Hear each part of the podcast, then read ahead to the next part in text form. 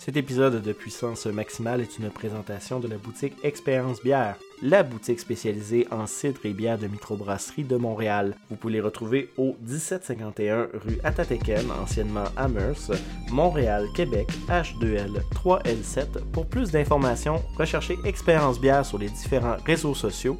Sur ce, on vous souhaite une bonne écoute. À tous les postes, soyez prêts pour hyper atomique exponentielle. Scott, il me faut la puissance maximale.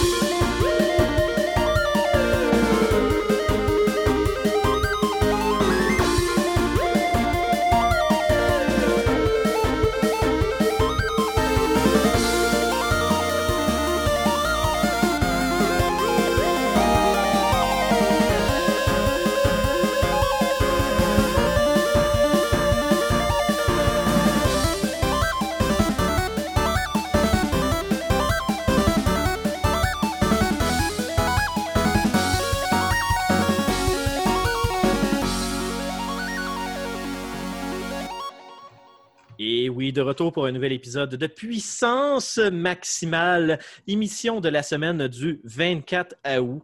Euh, écoutez, je sais que ça a été un gros dossier la semaine passée, des nanos, des bloopers, mais là, on avait une petite surprise pour vous autres, parce qu'on avait planifié des chroniques, mais là, je me suis excusé auprès des collaborateurs. On avait cédulé des rendez-vous. Puis là, j'ai dit, ah ben là, finalement, il va falloir enregistrer ça plus pour l'émission du 25 parce qu'on a fait un trop gros show.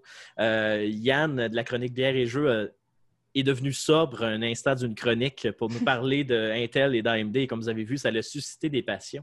Et là, je suis allé chercher du nouveau sang pour cette semaine, du- des gens que ça faisait un moment qu'on n'avait pas entendu. Puis je le sais, mesdames et messieurs, que vous les aimez.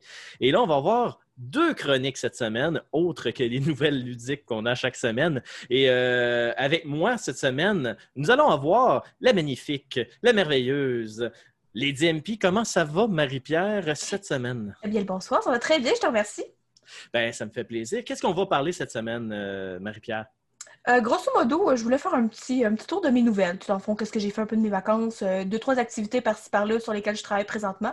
Fait qu'on devrait travailler, parler pardon, d'un serveur Minecraft qui s'appelle Poutinecraft et d'une activité que j'ai fait pendant mes vacances, le cabinet Mysteris. Oui, que j'ai bien hâte d'entendre parce que je connais des gens en arrière de ces cabinets et je suis abonné à leur page Facebook et étant à Montréal et étant dans la région des lépreux en ce temps de COVID, j'ai pas eu vraiment l'occasion d'aller l'essayer, mais c'est dans ma liste euh, d'activités à faire euh, aussitôt que j'ai un du temps et deux euh, que ça soit plus facile pour moi de me rendre à Québec pour aller essayer ça. Mais je suis sûr qu'il y a des gens de la région qui vont être très très contents de savoir ton opinion sur cette escape room que moi je trouve d'une esthétique très très Mhm. parlant et très très jolie. Et on a, mesdames et messieurs, le grand Diego Lamana, qu'on a fini par trouver un nom pour sa chronique euh, parce que Diego euh, ne fait pas que de l'académique maintenant. Nous allons parler des découvertes de Diego qui, comme vous le savez, est un être qui euh, aime beaucoup faire les liaisons culturelles dans l'univers geek. Et il est avec nous, mesdames et messieurs, pour nous parler de quoi cette semaine, monsieur Diego? Salut Andrew, on va parler d'une bande dessinée de Bugs Brown qui s'appelle Tetris Jouer le jeu, qui a été traduit en français au Québec par la maison d'édition La Pastèque. Ça va être très intéressant. J'ai vraiment hâte d'entendre ça. Il faut savoir qu'on a quand même eu une entrevue, la belle lurette, avec le créateur de Tetris. Fait que, puis, euh, même si je suis vraiment très, très mauvais à Tetris, euh, j'aime quand même ce jeu. Fait que j'ai bien hâte de voir euh, de quoi parle cette BD-là. Mais sinon, ben, pour euh, faire les annonces, ben, en fait, j'allais skipper quelque chose. On va avoir Carl, bien évidemment, pour les nouvelles ludiques, pour clore l'émission. Sinon, comme à l'habitude, on vous rappelle Puissance Maximale, c'est un podcast, c'est un site, c'est des pages sur les réseaux sociaux. Donc, vous pouvez nous trouver euh, sur le www.puissancemaximale.com, également sur Balado Québec, qu'on a une page avec tous nos podcasts. Et oui, l'archive, elle s'en vient progressivement, pas vite, j'en fais à temps perdu, pour que tout soit disponible sur cette plateforme qui fait en sorte, mesdames et messieurs, que vous pouvez nous écouter également sur iTunes, Google Podcasts. N'oubliez pas, Google Play Music est décommissionné. Il faut migrer votre compte sur Google Podcast si vous voulez qu'on vous suive dans vos applications. Donc, euh, n'oubliez pas de le faire. Et également, euh, Spotify, bien sûr, qu'on est dessus, que vous pouvez aller suivre et être mis au courant des nouveaux épisodes. Sinon, on est sur Facebook, Twitter et Instagram. Oui, mesdames et messieurs, maintenant, on est sur Instagram. Facebook a eu la brillante idée de mettre une interface admin jumelée, fait que maintenant je suis capable de publier des posts conformes que Instagram ne supprime pas après en me disant que ta photo ne respecte pas le format et ne m'oblige pas à prendre une photo avec mon appareil photo. Donc c'est parfait. Donc euh, allez nous suivre sur les réseaux sociaux. On vous aime, mesdames et messieurs. Donc euh, euh, c'est un peu votre façon de pouvoir nous montrer que vous êtes présents et c'est le meilleur moyen pour nous communiquer, bien évidemment, pour que je puisse transmettre l'information aux différents collaborateurs vous avez des questions, des sujets ou quoi que ce soit, une opinion que vous voulez avoir sur un sujet particulier. Donc, on va aller en transition très rapide et revenir avec Marie-Pierre pour parler de ces sujets, ma foi, fort intéressants. Donc, restez avec nous. On revient dans quelques instants. Vie de streameuse, bucket geek, sujets divers. C'est le moment de s'entretenir avec la charmante et magnifique Lady NP sur les ondes de puissance maximale. Et oui, de retour après cette courte transition pour parler de qu'est-ce que Lady MP a fait pendant ses vacances. Comment ça va, Marie-Pierre? Ça va super bien, toujours. Ça n'a pas changé malgré la courte transition. Ben non, ben non, ça va encore bien. Cinq minutes à passer, ça va. C'est parfait. top shape. Donc, Lady, par quoi tu veux commencer pour euh, nous présenter tes sujets? Euh, on pourrait commencer par euh, le cabinet mystériste parce que je pense que c'est un sujet qu'on a en commun, qu'on a peut-être des choses à dire de, façon respective. Fait que moi, ça me va euh, pour, pour briser la glace, pourquoi pas. Donc, j'ai été invitée par. dans le fond, c'est un groupe de streamers. On était plusieurs en vacances, puis on s'est dit qu'est-ce qu'on fait, on pourrait se voir pendant les vacances et tout. Fait qu'on a décidé d'aller faire un escape room. C'est pas moi qui l'ai choisi. J'ai vraiment laissé ça entre les mains des, des gens avec qui j'étais. Puis ils se sont arrêtés sur le cabinet mystériste. Je ne sais pas pourquoi. Mais moi, ça a été vraiment une belle découverte. J'étais plus tentée auparavant d'aller faire les défis évasion. Tu sais, c'est plus peut-être une franchise euh, peut-être un peu plus, euh, plus publicisée. Du moins, je vois le nom un peu plus ouais, ben, c'est ça, euh, c'est, des bannières. Fait que, ils sont un petit peu plus visibles au niveau marketing, disons. Fait disons que c'était plus un réflexe d'aller vers ce nom-là. Fait que ça a été une belle découverte, euh, Cabinet Mystériste. Moi, j'avais aucune attente. Euh, j'aime les jeux d'évasion, j'en ai fait auparavant, peut-être 4, 5, 6. Donc, euh, je commence à avoir un certain background. Et vraiment, belle découverte. Écoute, je sais pas si tu as déjà été. T'en as fait un ou zéro du tout? Ben, en fait, euh, je dois dire que mon seule expérience d'escape room, c'est dans des festivals où il y avait les mini escape rooms. J'ai pas eu malheureusement l'occasion d'aller en faire un avant que le, COVID arrive et avec mon travail, c'était difficile. Mais euh, j'ai suivi Cabinet Mystériste parce que je connais une des propriétaires de, de ce escape room-là. Euh, fait que j'ai un peu suivi le genre de concept en arrière que dans le fond, les, les salles, c'est des tableaux, en fait. Il y a comme vraiment une narration en arrière de ces, euh, de ces escape rooms-là. Puis c'est euh, justement cette narration-là qui fait en sorte que Cabinet Mystérieux se démarque un peu euh, des autres escape rooms et qui ont même déjà gagné des prix. Je pense qu'il y a un de leurs tableaux d'ailleurs qui a gagné un prix. puis tu sais, c'est pas juste un prix, oh, on est glamour, puis il y a un prix qu'on a voté sur un site. On parle vraiment des experts qui en font à l'année longue des escape rooms, puis ils sont allés faire ce tableau-là et ils ont eu un coup de cœur, justement, euh, puis ils ont décidé de nominer ce, ce, cette salle-là comme étant le must euh, à faire. Puis je pense que c'était fin 2019, je pense, quand il avait été nominé là-dessus. Mais euh, ça, je peux peut-être me tromper. Là. Moi non plus, je pourrais pas te dire. Mais je l'ai su une fois là-bas que dans le fond, il y avait un de leurs escape rooms qui avait déjà gagné euh, des prix. Dans le fond, celui qu'on a fait, nous, on a fait Ferraille Hurlante. Puis c'est pas celui qui a gagné des prix. Celui qui a gagné des prix, c'est Marcheur de rêve. En c'est le nom du tableau. Oui, c'est ça. Je suis en train de subtilement le googler pour justement trouver le nom. mais effectivement, je te confirme, c'est euh, fin 2019. Euh, il avait gagné le Cadenas d'or, qui était jeu de l'année 2019 pour Marcheur de rêve. Euh, après ça, ils ont gagné prix fugitif de l'année 2019 avec 93,4% pour Marcheur des rêves. ils ont gagné meilleur au Canada au niveau de meilleur jeu d'évasion au Québec, deuxième au Canada et quatorzième au monde. pas des petits prix, là. C'est des bons prix, là. 14e au monde. Là. Ferraille Hurlante a aussi gagné un prix en 2018. Euh, parce qu'eux ont ouvert en 2018 le cabinet euh, Mystéris.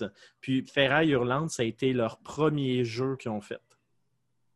Ah, OK. je pensais que Ferraille Hurlante était comme le deuxième, puis qu'ils avaient vraiment fait leur nom sous euh, Marcheur de rêve, mais je vois que c'est comme le contraire. Le Marcheur de rêve était le deuxième tableau, puis était vraiment il a vraiment marqué les, les- les concours, je pense.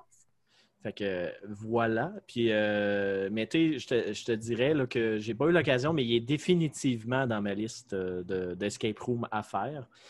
Euh, mais tu sais, somme, somme toute, tu es allé faire Ferraille Hurlante. que Si je me trompe pas, c'est un, un tableau qui est sur une thématique un peu comme Mad Max, hein, si je me trompe Oui, pas. exactement. C'est à ça que je l'aurais comparé. C'était un peu euh, survivaliste, là, futuriste. Euh, tu sais, le- les décors sont vraiment magnifiques. Tu as l'impression de changer de, pièce, de- parce que, ça se fait en plusieurs tableaux. Euh, tu changes de pièce, tu as l'impression de comme tout est tellement fluide, tout est tellement beau puis recherché. Euh, le jeu des acteurs aussi, tu ne se cachera pas, il y a toujours des maîtres de jeu, puis genre, vraiment, je sentais que c'était un personnage à part entière. là. Vraiment, ça, il a fait partie de l'expérience. Il s'adaptait aussi à nos réactions.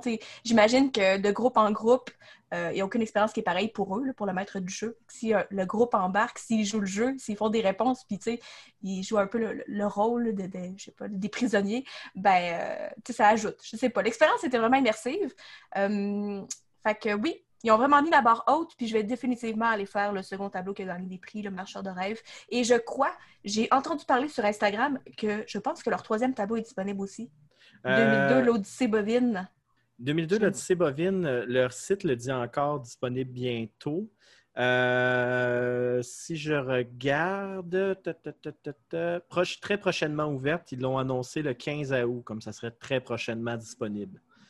Euh, mais il n'est pas encore dans les euh, plages de réservation, pas encore pour le moment, si je regarde sur leur site. Mais euh, effectivement, ça, mais tu sans spoiler euh, qu'est-ce qui s'est passé dans les salles, tu chez exemple, euh, pour le- les petits war- euh, escape, j'allais dire war room, je mélange ma job et une activité d'escape room, c'est malade. Mais tout ça pour dire que avoir fait un, un petit escape room dans un festival, euh, je sais qu'il y a souvent des énigmes, euh, qui sont, euh, mettons, des, euh, des cartes, des images où il faut faire de l'association pour trouver des mots de passe pour des cadenas, des choses comme ça. Comme des fois, tu as des, des énigmes électromagnétiques avec des aimants t'sais, pour débloquer des choses. Je me demandais, est-ce que c'est à, peu près genre le même type d'énigme à quoi qu'on va se frapper ou, à le cabinet mystériste du fait qu'il y a une narration euh, avec un maître de jeu peut-être un peu plus présent que les autres escape rooms où ils font juste te mettre dans une pièce puis ils font arrange-toi. Euh, est-ce que est-ce que tu as des est-ce que tu as remarqué quelque chose de différent au niveau des énigmes à réaliser pour euh, accomplir le tableau? Ah, j'ai peur d'en dire trop puis de comme gâcher des punchs. Là. Fais juste pas dire de dirais que- solution. ouais, non, moi. Ben, tu sais, mettons, j'avais jamais vu des casse-têtes. Des casse-têtes, j'avais jamais vu ça dans un escape room. Il y en a un, genre de. Euh, ça m'a surpris. Euh, il y a aussi. Tu sais, ils te laissent pas à toi-même. là. S'ils voient que tu rushes pendant 20 minutes à une place, euh, le maître du jeu va faire son apparition sous un personnage. là, il va venir t'aider. Je te dirais qu'il y a à peu près aucun élément qui est laissé au hasard. J'ai trouvé ça le fun. Tu sais, des fois, tu penses que comme, je sais pas moi, le, le trombone dans la pièce, ça sert à rien. Ça. Finalement, ça sert à quelque chose. Tu te doutes bien que, coudon, oh, j'avais pas vu ça. Fait que j'aime que, tu sais, ça, ça, ça ferme la boucle un peu.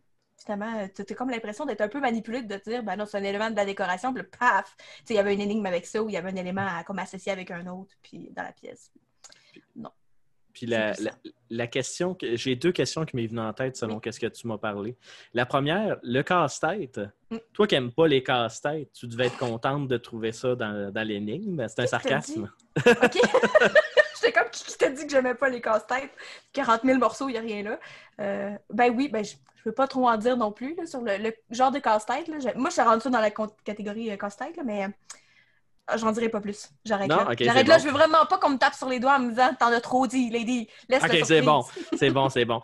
Puis euh, la deuxième question qui tue, est-ce que vous avez réussi votre tableau?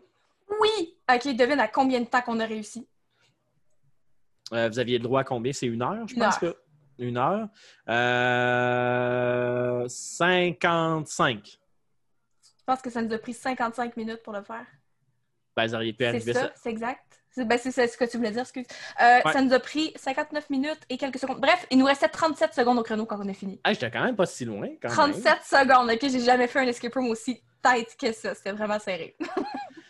Ben, c'est cool. Fait que, euh, fait que est-ce que ça est-ce que ça a ton saut d'approbation? Est-ce que tu recommandes les gens d'aller visiter le site Oui. du cabinet Mystéris et la page Facebook pour aller essayer euh, ce, ce escape room? euh? Assurément. Puis je pense que, si personnellement, je peux encourager, tu sais, j'ai rien contre des filles évasion aérienne, mais des fois, on, on sous-estime un peu les petites franchises indépendantes, tu sais. Fait que, prenez une chance, ça vaut la peine. Moi, j'ai pas été déçue, je le recommande amplement. Puis, euh, ben, c'est le fun, encourager local.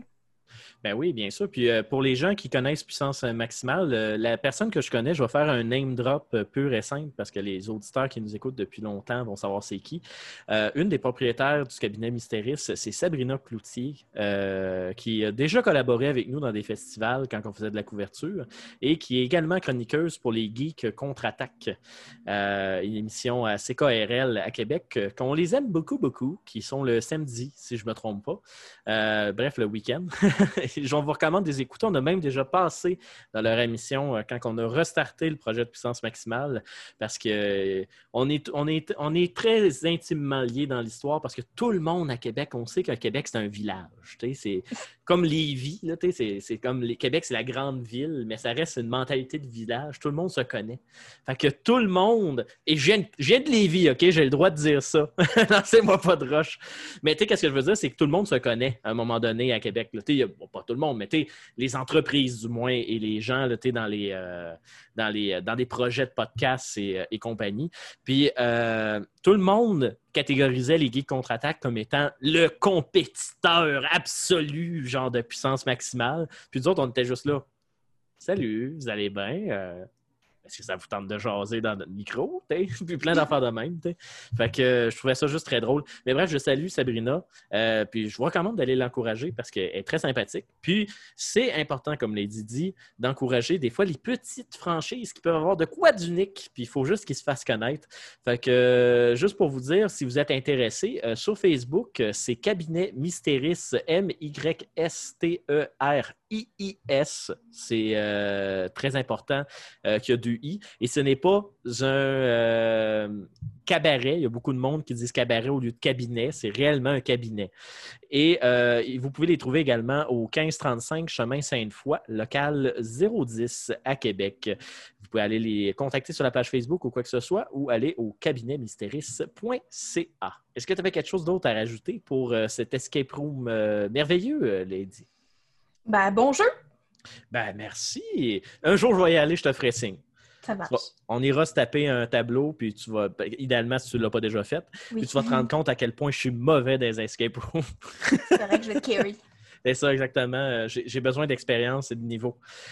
Euh, sinon, euh, l'autre sujet, c'est moi qui voulais que tu en parles parce que c'est, euh, je trouvais ça intéressant. Euh, je pense pas aller dessus parce que j'ai pas le temps pour respecter les guidelines, ça, mais je me suis dit que c'est populaire et des gens pourraient être intéressés. Tu es impliqué dans un projet qui s'appelle Poutinecraft 2.0. Oui. Euh, puis je voulais que tu viennes nous en parler. C'est quoi Poutinecraft? C'est un Minecraft avec de la poutine? C'est un Minecraft Exact. où tout est traduit avec un accent euh, comme Super Mario Galaxy sur la Wii? Exact. C'est, euh, dans le fond, c'est un projet Minecraft euh, à saveur québécoise. Euh, on était plusieurs streamers québécois qui, streamaient chacun de son côté du, Minecraft. Dans le fond, on avait chacun nos projets, chacun de notre côté. On avait des petits saveurs indépendants, qui t'ont fait un mois, deux mois. Puis, euh, donné, on était comme, pourquoi qu'on on s'entraide pas? Au lieu d'avoir chacun notre serveur, mais pourquoi on n'a pas juste un, puis on va tout streamer dessus, puis on va tout jouer avec notre communauté, puis ça va être profitable pour tout le monde. C'est ça qu'on s'est dit.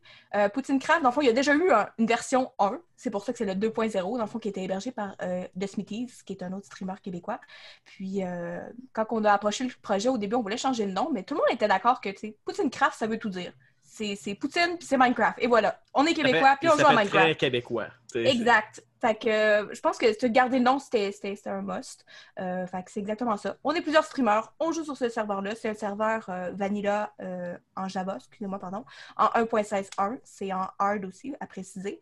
Qu'est-ce que je peux dire d'autre aussi sur ce beau serveur-là? C'est vraiment la, la survie, là. Au plus simple, sur et dur, il y a, pur et dur, pardon, il y a plusieurs plugins, mais ça, ça ajoute pas, tu sais, c'est- pas des slash home là, qui, des fois, qui, qui dénaturent un peu la survie. Ouais, ben c'est ça. J'ai vu que vous aviez euh, des plugins économie euh, au niveau des joueurs. Dans le cas qu'un joueur Oui. veut se partir un shop.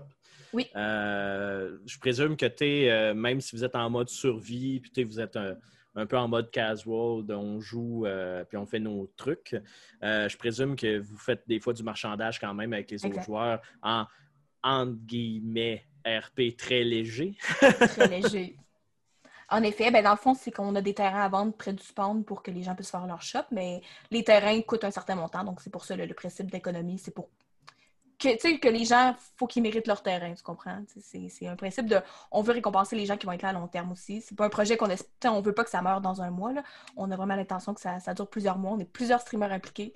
Fait que, on accueille aussi les gens à, bras ouverts. Je veux dire, on prend pas, on n'est pas juste des streamers sur le serveur, on a aussi notre communauté puis des joueurs. Fait que s'il y a des gens, ben, des Québécois ou même des Français ou des Belges, personne. Mais moi, je les aime toutes, OK? Euh, vous, pouvez, ben, vous pouvez vous joindre à nous. Moi, je peux juste vous recommander d'aller sur le poutinecraft.com, qui est notre euh, site web d'hébergement. Euh, vous allez trouver toute l'information nécessaire pour rejoindre euh, les streamers impliqués, les règlements, très important, le Discord à rejoindre aussi, parce qu'il y a des updates dans les règlements, il y a des événements et tout. Donc, le Discord et finalement le système de whitelist. Donc, ça marche avec un. C'est des permissions, là, on ne peut pas accueillir tout le monde. À un moment donné, ça deviendrait un peu cacophonique. Non, ben c'est ça. Puis en même temps, tu veux éviter le griefing, bien Oui. évidemment. Le griefing qui est le terme pour euh, désigner les petits vilains vandales euh, dans les Minecraft et les jeux en ligne euh, nécessitant de la construction. Puis d'ailleurs, je, viens de voir un update justement quand tu parlais de- d'update de, règles, là, justement, c'est que j'avais été sur le site un peu pour zioter euh, de quoi c'était le Poutine Craft et tout ça. Puis euh, la page de règlement, euh, c'était vraiment juste une page où il citait il faut que tu joues tant d'heures par semaine et blablabla. Et là, maintenant, c'est rendu un wiki. Donc, je suis comme Ah, OK, en l'espace d'une semaine, ça a changé. Oui, ben c'est vraiment complet. Puis je suis sérieux, on a vraiment des bons admins puis des bons modos. Ils sont prêts à répondre aux questions. Fait qu'ils essayent de prendre les trucs qui sont le plus récurrents puis tu sais, les mettre sur le site web pour pas toujours répéter. Là. Fait que je, je pense que ça améliore l'expérience de jeu d'être encadré comme ça, surtout quand on n'est pas habitué de jouer sur un serveur ou pas du tout sur Minecraft. Il y a des nouveaux joueurs aussi. On n'est pas sélectif, on les prend. Ben, en fait, je te dirais, euh, si je peux donner mon opinion personnelle euh, là-dessus, euh, j'ai, ben, opinion personnelle, c'est comme si j'allais sortir vraiment quelque chose d'intense et que tu allais faire comme, ben là, c'est aberrant. Non, ben en fait, c'était juste pour dire aux gens, j'ai, déjà un moment donné avec des amis de job monté un serveur Minecraft et joué avec des gens, puis je te dirais que avoir joué souvent à Minecraft en solo, euh, je te dirais que Minecraft, c'est un genre de jeu que je me suis rendu compte que c'est tellement plus le fun quand tu joues avec du monde.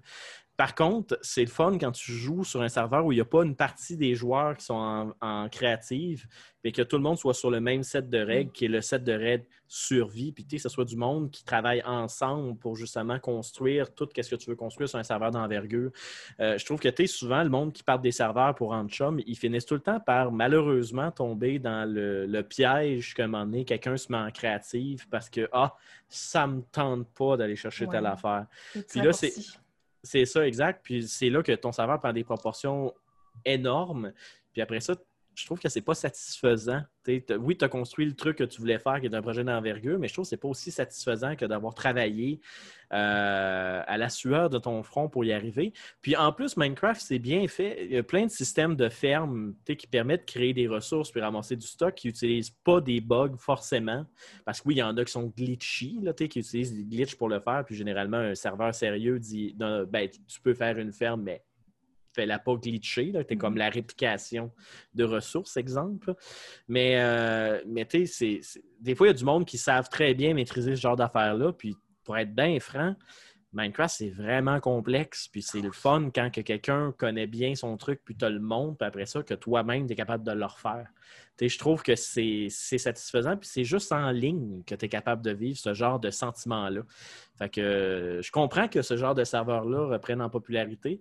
Puis je trouve, ça, je trouve que le timing est bon parce qu'en plus, vous, vous remettez Poutinecraft en ligne, le 2.0, puis en même temps, tu as un gros streamer québécois, comme qu'on ne nommera pas, qui s'appelle Steelers, qui embarque sur un serveur semblable, mais en Europe, Oui. qui est Holycube. Puis, tu sais, quand j'ai lu vos règlements, puis que j'ai regardé Steelers jouer à Holycube un peu, euh, parce que j'étais curieux de voir qu'est-ce que ça allait mener, parce que le monde est juste craqué sur, sur, sur le serveur Holycube. Euh, j'ai fait comme Ah, crime, ça y ressemble. Puis, tu sais, c'est au Québec, fait que t'as pas, pas un ping dégueulasse en jouant. Puis, tu as une communauté qui a de l'air aussi craquée que ça. Si je me fie à toi qui jouais en live et que j'ai pas pu un moment donné, puis que j'ai vu votre base où vous aviez une ferme d'araignées, puis j'ai fait OK, ben ta ferme, elle peut te tuer, ben quand même très haute. Merci. Fait Ouais. que, fait que pour répéter, les gens qui seraient intéressés d'avoir plus d'informations, c'est sur le site poutinecraft.com. Euh, vous avez le lien pour rejoindre le Discord. Euh, vous avez les informations là, pour euh, les règlements, le wiki et tout, où est-ce que vous avez les tableaux de valeur d'argent et tous les règlements à respecter. Mais je présume que dit, si quelqu'un veut de l'information, ils peuvent te faire signe sur tes différents réseaux sociaux. Exactement. On peut me trouver partout, en fait. Moi aussi, Facebook, Twitter, Instagram, YouTube, LadyMP.ca, pas mal partout sous le nom de LadyMP. Je suis pas dur à trouver. Effectivement, je confirme. Et bien sûr, ben, vous pouvez écrire à puissance maximale si vous avez oublié ou quoi que ce soit, vous avez un doute. Je vais bien sûr transférer le message euh, à Lydie qui se fera un plaisir de vous répondre. Sinon, est-ce que tu avais autre chose à rajouter, Marie-Pierre, sur euh? Pas pour le moment. Bon jeu. Ben, merci. Est-ce qu'il y avait autre chose que tu, qui t'a venu en tête que tu avais envie de, de parler aussi? Ou, euh, Euh, vite comme ça, non, mais tu sais, l'automne s'en vient, euh, la rentrée, peut-être une nouvelle programmation sur Twitch. Fait que je reviendrai faire un petit saut au moment d'annoncer. Parfait. Ben, je sais que tu as déjà cité tes euh, réseaux sociaux, mais euh, je, je- je vais te laisser euh, un léger moment shameless plug, pub gratuite. Tu peux nous rappeler où est-ce qu'on peut te trouver et te- nous parler de ta chaîne Twitch pour les intéressés? Euh, oui, bon, donc euh, on peut toujours me trouver sur euh, Facebook, Twitter, Instagram, YouTube, LadyMP.ca. Pardon, c'est toujours le speech. On dirait que j'essaie de le faire le plus rapidement possible. Ah, tu peux prendre ton Pas temps. le temps de niaiser. Euh, donc, je suis, oui, sur Twitch, euh, streameuse de variété. J'ose encore dire de variété, mais je suis vraiment axée sur Minecraft ces temps-ci. Euh, ça fait deux, trois mois que je fais du Minecraft presque à temps plein, puis on dirait que je suis pas encore tannée du jeu. C'est mon petit coup de cœur du moment. Quand je serai tannée, on va passer à un autre appel, il n'y a pas de problème. Donc, euh, donc c'est à peu près ça. On fait de tout sur ma chaîne Twitch. Je fais tu sais, FPS, RPG, MOBA, jeux indépendants québécois à l'occasion et aussi du Minecraft. Je travaille également en parallèle sur ma bucket list geek, qui est un projet de vie. En fait, c'est un projet de une liste de choses geeks à faire avant de mourir. Euh, ça avance tranquillement, mais sûrement. On a des choses comme un voyage au Japon à faire, euh, un casse-tête de 40 320 morceaux, un meuble de blocs Lego. On a toutes sortes de belles choses. Fait que toute l'information est sur mon site web. Je peux aussi vous en parler en live si vous passez me voir sur Twitch. Parfait. Ben, merci beaucoup, Lady. Fait que euh, sur ce, euh, merci de ton temps et euh, on espère que tu vas revenir nous voir pour nous parler de d'autres projets et d'autres expériences. C'est toujours un plaisir de, de te recevoir à, à l'émission. Et tu restes avec nous pour la chronique de Diego. Oui. Donc, on s'en va en courte transition pour les découvertes de Diego. Restez avec nous. Attention la classe, veuillez accueillir notre conférencier Diego Lamana de Puissance Maximale pour sa présentation de ses découvertes culturelles geeks.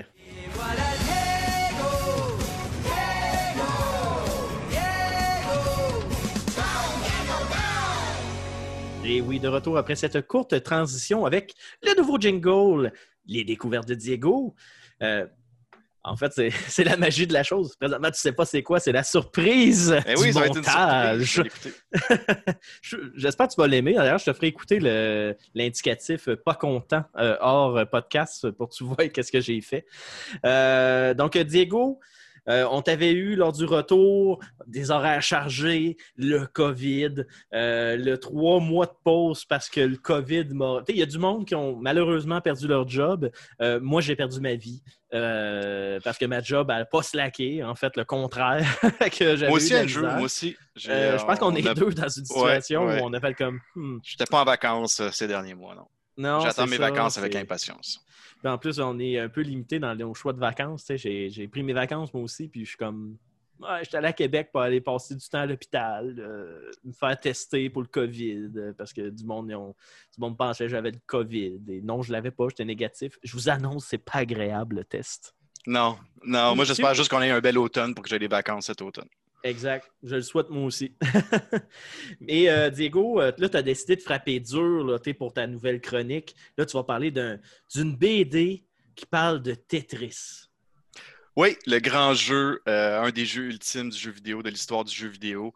C'est un, merveilleux livre que je m'étais fait donner en cadeau par hasard, puis pendant des mois, il traînait chez moi, puis que j'ai pas lu. Il était encore dans son plastique. Puis un matin, j'ai décidé de l'ouvrir, puis je suis vraiment tombé en amour avec ce livre-là et avec l'auteur. Euh, c'est le livre Tetris joue le jeu de Box Brown. Euh, j'ai lu la version euh, française qui a été traduite à Montréal aux éditions de la Pastèque. C'est vraiment une superbe traduction. Euh, pour commencer, je vais parler un peu de l'auteur parce qu'il y a vraiment une démarche docu- documentarisante. Euh, tu vois, la plupart de ces, euh, de, de ces, de ces livres sont vraiment basés sur, une, sur des histoires vraies. Son, gra- son C'est premier grand une succès. recherche en arrière là, pour comme appuyer la BD, c'est ça dans le fond. Là? Oui, exactement. Puis ça enlève absolument rien à son art de là. C'est juste que lui, ce qui l'intéresse beaucoup, c'est euh, la réalité. Donc, son premier, c'est sur André le Géant, La vie et la légende, euh, sur le grand lutteur. Euh, il, avait il, a, aussi remporté un prix Eisner pour le dernier qui est sorti l'année dernière, qui est aussi basé sur une histoire vraie de Andy Kaufman. Et on peut retrouver à la pastèque celui sur André le Géant en français et aussi celui sur le cannabis, l'histoire du cannabis. Donc, encore des sujets réels. Donc, on voit qu'il est très imprégné par le réel dans son œuvre. Euh, comme vous pouvez voir là, que je vous montre, euh, le style est assez spécial. C'est en noir, blanc et jaune. C'est assez intéressant. Je trouve que ça rappelle un peu là, le- le- les couleurs des vieux écrans d'ordinateur ambrés euh, de mon enfance. En tout cas, là, je pense que vous êtes plus jeune que moi. Considérant l'époque à laquelle que Tetris est sorti, euh, ça fit bien avec l'esthétique, je trouve. euh, Oui, effectivement, le- l'esthétique vidéoludique de l'époque était vraiment Exact. comme ça. Puis aussi, euh, il faut savoir que Tetris, c'est un jeu qui était quand même sorti en Russie. Dans le fond, c'était Oui. soviétique. Puis ça, le, le, le character design, parce que là, je le décris un peu pour qu'est-ce que j'ai vu, parce que les auditeurs ne le voient pas. Mais le character design que j'ai vu, euh, ça me rappelle quasiment des, des vieilles BD de l'époque euh, européenne, puis avec l'esthétique de... Ça, ça a un look rétro, là, le dessin. Oui, il y a- là. il y a- oui, c'est extrêmement simpliste. J'en parle un petit peu plus tard. C'est extrêmement simpliste comme dessin. C'est des lignes vraiment simples, des bonhommes simples, un peu cartoonish, mais pas trop. Euh, puis euh, et le, mélange des trois couleurs rend ça encore plus simple. C'est extrêmement facile à lire euh, du point de vue visuel. Euh, donc, de quoi parle essentiellement le, livre? Euh, de l'histoire du jeu, de la création du jeu, et non pas de. Ce qui est un petit peu dommage, ce serait mon, ma critique principale du livre, c'est qu'il ne parle pas de, la réception du jeu en tant que tel, comment, comment le jeu a été populaire, euh, comment c'est devenu un incontournable la culture vidéoludique, mais il reste vraiment basé sur l'histoire, sur sa création. Euh, euh, il ne s'intéresse pas juste au jeu, mais aussi au- dans tout le contexte vidéoludique d'à partir de 1980 jusqu'à aujourd'hui, le jeu a évolué. Euh, on parle de, l'histoire du jeu vidéo, notamment Nintendo, Atari, Microsoft, parce qu'ils ont tout un lien quelque part avec le, jeu euh, Tetris. Euh, fait qu'un peu, on, commence au tournant des années 70-80 euh, avec le, créateur, Alexei Pagin- euh, Pajitnov, excusez mon russe, euh, je ne suis pas à jour. Euh, et comment il commence à travailler sur ce jeu-là en parallèle de sa job d'informaticien au Centre des sciences du gouvernement soviétique? Et on parle aussi de son ami, le co-créateur Vladimir Poliko. Polilko. Fait que sans vraiment voir euh, la, réception du jeu aux États-Unis, on suit vraiment la montée de la popularité de, ce jeu-là en partant dans le cercle d'amis russes euh, de, euh, mais aussi comment il réussit tranquillement à sortir de l'URSS pour finalement se rendre jusqu'aux États-Unis, au Japon. Puis c'est vraiment devenu une surenchère pour ce jeu-là. À cette époque-là, tout le monde se battait euh, pour mettre la main sur un quelque droit possible. Est-ce que je vais être en mesure de le mettre sur un Game Boy? Est-ce que je vais être en mesure de le mettre sur, euh, euh, dans une machine d'arcade au Japon seulement? Donc, tout le monde se battait véritablement pour avoir ce jeu-là. C'est ce qui est fascinant avec le livre, c'est qu'on rentre vraiment dans tous les détails de l'histoire, tous les acteurs qui se sont battus, autant Microsoft, Atari, euh, des compagnies qu'on ne connaît pas comme Mirrorsoft, qui, qui une carrière de copier les jeux déjà, existants. Donc, ils ont essayé de copier Tetris, évidemment. Euh, Une petite question, je, je me demande. Oui, vas-y, tu parles de tout le monde euh, qui se battait pour essayer d'avoir le jeu Tetris. Euh, il y a eu un peu un, un scandale avec Tetris. C'était comme de quoi qu'il n'y avait pas eu le, la ristourne du mendu à Alexei de tous les gains qui avaient été faits. Est-ce que ça, c'est un peu abordé dans ce comic-là ou ça, c'est- ça fait partie de la portion qui est, qui est un peu mis de côté, que tu critiquais? Non, ce, que, je critiquais, c'est en fait, comment le jeu euh, a évolué après sa création. Comment c'est devenu euh, euh, un des premiers jeux où est-ce que tu devenais professionnel à l'époque, où est-ce que tu essayais de battre des records, comme les Donkey Kong, des jeux que j'ai déjà parlé il y a des années à, l'émission, où est-ce que tu avais vraiment le try hard, là, les premiers jeux où est-ce qu'il fallait vraiment que tu ramasses plus de points puis que tu avais une compétition. Tetris a vraiment grandi là-dedans. Euh, à part. Puis c'est un peu ça qu'on voit pas, qu'on peut retrouver par contre dans un documentaire Ecstasy of Order, où est-ce qu'on parle vraiment de la réception du jeu. C'est un peu ça que je critique. Je, m'attendais peut-être à peut-être une centaine de pages de plus là-dessus, disons. Mais sinon, les 250 pages qu'ils nous offrent sont vraiment magnifiques. Et oui, on en parle euh, du combat qu'Alexei a eu euh, pour avoir les ristournes. Euh, Alexei, mais aussi Vladimir. euh, que les deux ont travaillé, en- ont travaillé par la suite, puis ont créé là, des, euh, de Tetris Company à la fin de leur, euh, de leur carrière là, euh, ensemble. Qui est encore euh, présente d'ailleurs. Elle existe encore. Ah, je n'étais pas au courant, c'est ça. L'histoire se finit un petit peu abruptement. Euh, Tetris, c'est toujours que. J'ai un peu la même relation que tu en parlais en début d'émission, Andrew. Euh, J'adore ce jeu-là, mais je suis tellement mauvais. On faisait des concours quand j'étais au secondaire, puis j'étais tout le temps le premier perdant de ce jeu-là. Fait que j'ai- comme un amour-haine avec ce, avec cette- ce, ce- ce jeu-là. Ouais, ben c'est. Euh... Quand je parlais de ça, c'est que j'ai euh, un de mes amis euh, qui est Kevin Lacombe, qui était connu à l'époque comme Monsieur Popcorn, qu'on avait déjà collaboré avec lui. que lui, c'est un maniaque de Tetris. Tu lui donnes un jeu Tetris, il peut passer des heures et des heures et des heures et des heures à jouer. Puis il est bon, il est vraiment bon. Puis sur la Switch, tu as Tetris 99 qui est sorti, qui est comme un genre de Battle Royale. Et tu as aussi euh, Puyo Puyo Tetris, qui est un mode. Mais en fait, tu as le Tetris classique et tu as Puyo Puyo qui était comme un peu le, le entre guillemets clone de Sega avec euh, des slimes de couleurs. Fait que c'était un genre de jeu Tetris, mais qui marchait avec des couleurs. Puis il y a un mode versus. Puis euh, à chaque fois qu'il vient jouer, qu'on joue la Switch, il veut tout le temps jouer au mode versus. Puis je refuse parce que je sais qu'il va juste me péter la gueule assez solidement. Mais, euh, mais tu sais, c'est. Un jeu qui a marqué bien des gens. Oui, en mal comme en bien. Moi, j'étais tellement mauvais à ce jeu-là que euh, ça m'a marqué dans un, dans un mauvais sens. je je joue plus en groupe à ce jeu-là. Euh, mais le, donc, le livre est fascinant, mais sur outre l'histoire, euh, comme je disais, c'est vraiment l'histoire sur le jeu, euh, mais qui fait aussi nous découvrir tout le monde vidéoludique de l'époque. Euh, Il y a une petite section sur l'histoire de Nintendo, de sa création dans les années 1880 jusqu'à aujourd'hui, parce que l'histoire de Nintendo a un rôle à jouer en- ensuite dans l'histoire de Tetris. Euh, on, suit aussi toutes les magouilles capitalistes des grandes compagnies de jeux vidéo. Euh, on réussit à, pour mettre la main sur les droits, comme j'en parlais tantôt.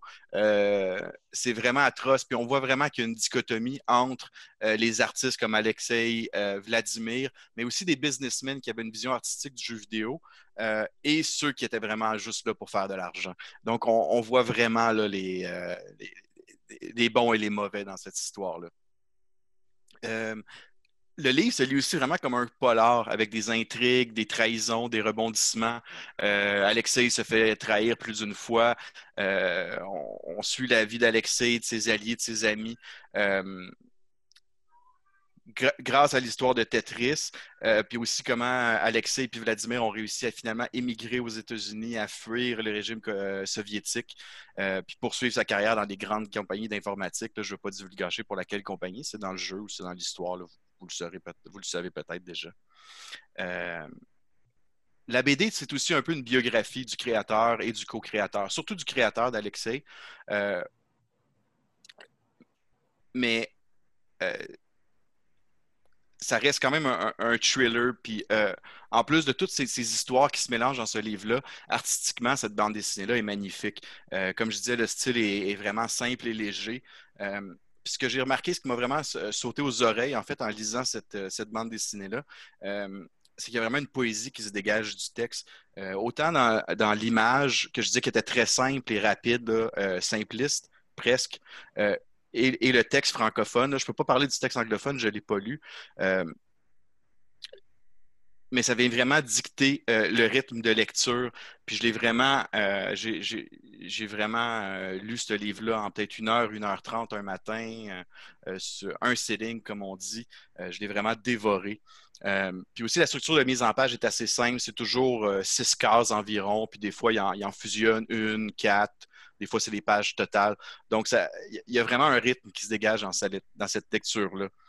Un, fait spécial, c'est que généralement, je ne consomme pas de culture dans une langue traduite. Euh, je déteste ça. Je vais écouter des films en japonais, en, en, en coréen, euh, sous-titré. Euh, c'est rare que je vais aimer les traductions. Je trouve que toujours qu'il y a un petit côté, excusez-moi l'anglicisme, mais phony, un peu non Ben, naturel. En fait, c'est ça, c'est que quand tu écoutes, mettons, un, un animé, exemple, tu es pour les fans d'animé japonais, il y a une émotion dans la voix des doubleurs que même quand il est traduit, euh, ça se perd. Euh, quand tu écoutes un animé, exemple euh, Dragon Ball, juste pour citer, ben, quand Goku se met à crier Kamehameha, euh, même si c'est le même terme dans les autres langues, le voice la voice actrice de, de a une émotion, un thème de voix qui ne peut pas être répliqué pour ce genre de scène-là. Si ça ne te dérange pas de lire des sous-titres, euh, ben, il y a comme cette tension-là, cette émotion-là qui est, euh, qui est perdue dans, la, dans, Ouais. dans le doublage. Puis dans les cris, euh, c'est un peu la même chose que tu vois en fait euh, dans les cris. Je trouve que des fois, c'est des tournures de phrases qui sont perdues à cause qu'on n'a pas de façon euh, fidèle de pouvoir traduire l'expression ou qu'est-ce qui a été écrit. Fait que c'est sûr que quand je vois des comics ou des BD en anglais ou des choses comme ça, sûr en japonais, je ne sais pas lire le japonais. Mais, Évidemment, ouais, c'est ça.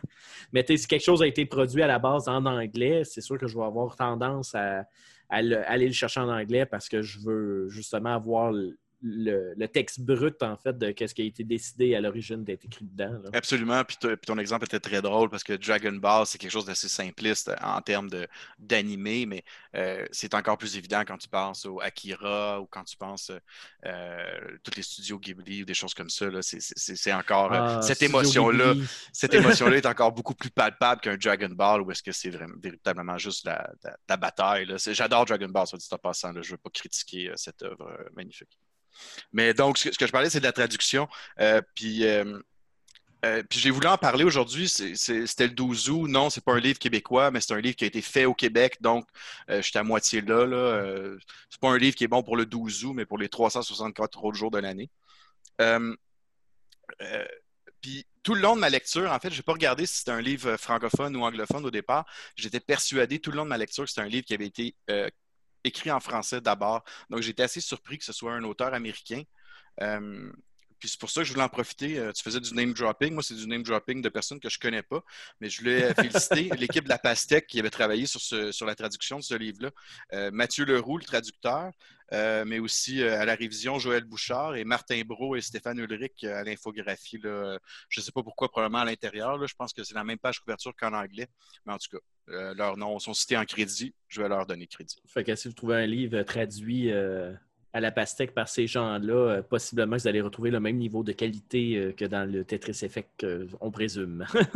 Oui, c'est ça. Puis c'est honnêtement, c'est vraiment un livre qui. euh, je suis un peu fan de BD, de graphic novel. mais là, je suis vraiment tombé en amour à ma, aux premières pages de ce livre-là. Ça, on rentre dans l'histoire. C'est sûr qu'on rentre pas dans la grande. C'est pas un livre d'histoire du jeu vidéo. Euh, mais c'est assez bien traité pour que, que quelqu'un qui s'y connaisse un peu euh, apprenne quelque chose quand même. Puis quelqu'un qui, qui s'y connaît pas va découvrir euh, des, des jalons importants d'histoire vidéoludique. Sinon, est-ce que tu avais autre chose à rajouter, Diego, sur cette BD? Je pense que Lady a quelque chose à dire. Ben, ben oui, mais vite comme ça, ton livre, il me fait penser qu'il y a une série qui va sortir sur Netflix qui s'appelle euh, High Score. Justement, c'est une série documentaire sur six épisodes qui va raconter l'âge des jeux vidéo. Euh, l'âge d'or, pardon, c'est comme un peu l'historique. Est-ce que c'est quelque chose que vous avez entendu parler puis que vous projetez écouter? Moi, oui, en fait, euh, c'est quelque chose. euh, J'allais finir ma chronique là-dessus parce que Ah, c'est. Non, ben non, ben non, tu m'as relancé là-dessus, c'est vraiment parfait. C'est vraiment parfait parce que je savais plus à- comment j'allais le plugger là maintenant. Mais oui, j'ai- vraiment hâte de voir ça. Ça sort demain euh, ou probablement à minuit ce soir. Euh, j'ai absolument hâte parce que j'ai Netflix généralement font des choses exceptionnelles en termes de fiction. Puis j'ai vraiment hâte de voir si le contenu va être à la hauteur de ce qu'ils font au, au niveau de la fiction. Euh, donc j'ai- beaucoup d'attentes puis j'ai peur d'être déçu par contre. Ben, tu vas pas nous en parler dans une future chronique. Oui, c'était une idée d'une future chronique, euh, effectivement. euh, oui. Mais là, dehors, à soir, là, euh, ça sort à minuit, là, commence pas à te taper tous les épisodes. euh, tu travailles demain. Ouais, je sais. Je- récemment, je me suis tapé Umbrella Academy, je pense, en quatre jours, euh, les deux saisons. C'était magnifique. ah, mais c'est excellent. Je n'ai Ah, pas encore écouté la deuxième saison. Il me manque de popcorn, mesdames et messieurs. Ça me prend du popcorn pour me taper Euh, ça. moi, j'ai tellement aimé ça que je suis, je suis à la veille de mes acheter. Euh, c'est un peu dur à lire. Par exemple. Ah ouais? Ah, ok. Ben, je Ouais, ne ferai t'en- pas tout d'un coup, je vais m'acheter Je la t'en- parlerai hors d'onde euh, parce que j'ai pas passé à travers pour dire que j'en ferais euh, une, une critique peut-être versus entre la série. Euh, mais advenant que tu t'accroches puis euh, que tu te rends plus loin, ça pourrait être quelque chose d'intéressant aussi. Ouais, on pourrait en débattre un jour. ouais, ça pourrait être drôle. ça pourrait être des débats intéressant. exact. Mais juste pour finir ma chronique, j'avais oublié, il y a une autre excellente adaptation. Là, malheureusement, on n'a plus le droit de mettre de la musique à, euh, lors de nos, euh, de nos podcasts, mais une excellente adaptation de Tetris qui a été faite de manière musicale par le vieux groupe Groovy Aardvark. Euh, donc, je vous invite à aller l'écouter sur, euh, sur YouTube ou sur Ben, toutes si tu as un lien. Diego, envoie-moi là. que je Oui, mais je vais mettre plein de liens. Oui, oui. Ben, euh, c'est ça. Si vous voulez avoir plus d'informations sur Bugs Brown, son site web, c'est facile. C'est www.bugsbrown.com. La pastèque, c'est lapastèque.com, je crois. Ben, parfait, tu m'enverras ça et je m'assurerai que ce sera dans la description C'est de l'émission, bien sûr. Ben, parfait. Sinon, Lady, est-ce que tu avais d'autres questions pour notre cher ami euh, Diego? Non, c'est pas mal ça. Une méchante belle chronique. Merci. Merci. Et toi aussi, c'était excellent. Euh, J'ai bien hâte de- d'essayer les, euh, les- cet escape room-là et euh, peut-être venir te rejoindre sur Craft. Euh, euh. Ben, parfait. Ben, merci beaucoup, Diego, euh, pour cette excellente chronique. Et là, j'ai envie d'aller euh, m'acheter cette, euh, ce- cette BD pour la lire, pour être bien franc. Et bien sûr, on se reparle pour d'autres découvertes faites par Diego. Et peut-être un petit débat d'Umbrella Academy. Je vais essayer de minder la Fennel Comics. J'aimerais ça qu'on fasse un petit débat, savoir qu'est-ce qui est mieux dans un et mieux réussi dans l'autre et lequel est le plus accessible. Ça pourrait être intéressant selon nos différentes opinions. Oui, oui, j'ai bien. Donc, euh, si vous avez des questions pour Diego, quoi que ce soit, ou un sujet que vous voulez avoir son opinion, bien sûr, vous pouvez le rejoindre sur notre page Facebook et ça va nous faire plaisir de le mettre en communication avec vous, bien sûr, pour qu'il puisse répondre à votre question ou même peut-être couvrir le sujet que vous voulez lui suggérer, si bien sûr euh, ça n'a pas déjà été fait dans le passé, parce que Diego, c'est un vieux de la vieille comme moi dans l'émission. Excellent. Donc, euh. Merci Diego. On va aller en pause musicale avec euh, de la musique euh, libre de droit, parce que ça, on a le droit. et ensuite revenir en nouvelle ludique avec euh, M. Carl et la fin de l'émission, bien sûr. Donc, restez avec nous.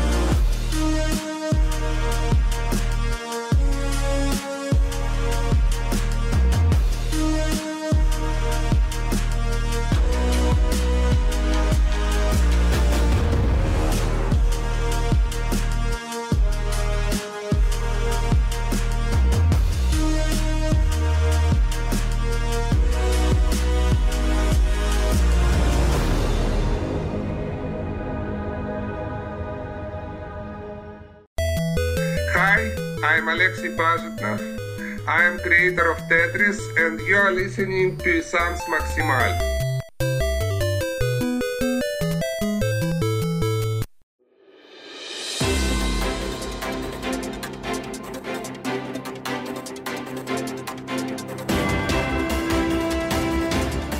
Mesdames et messieurs, bonsoir.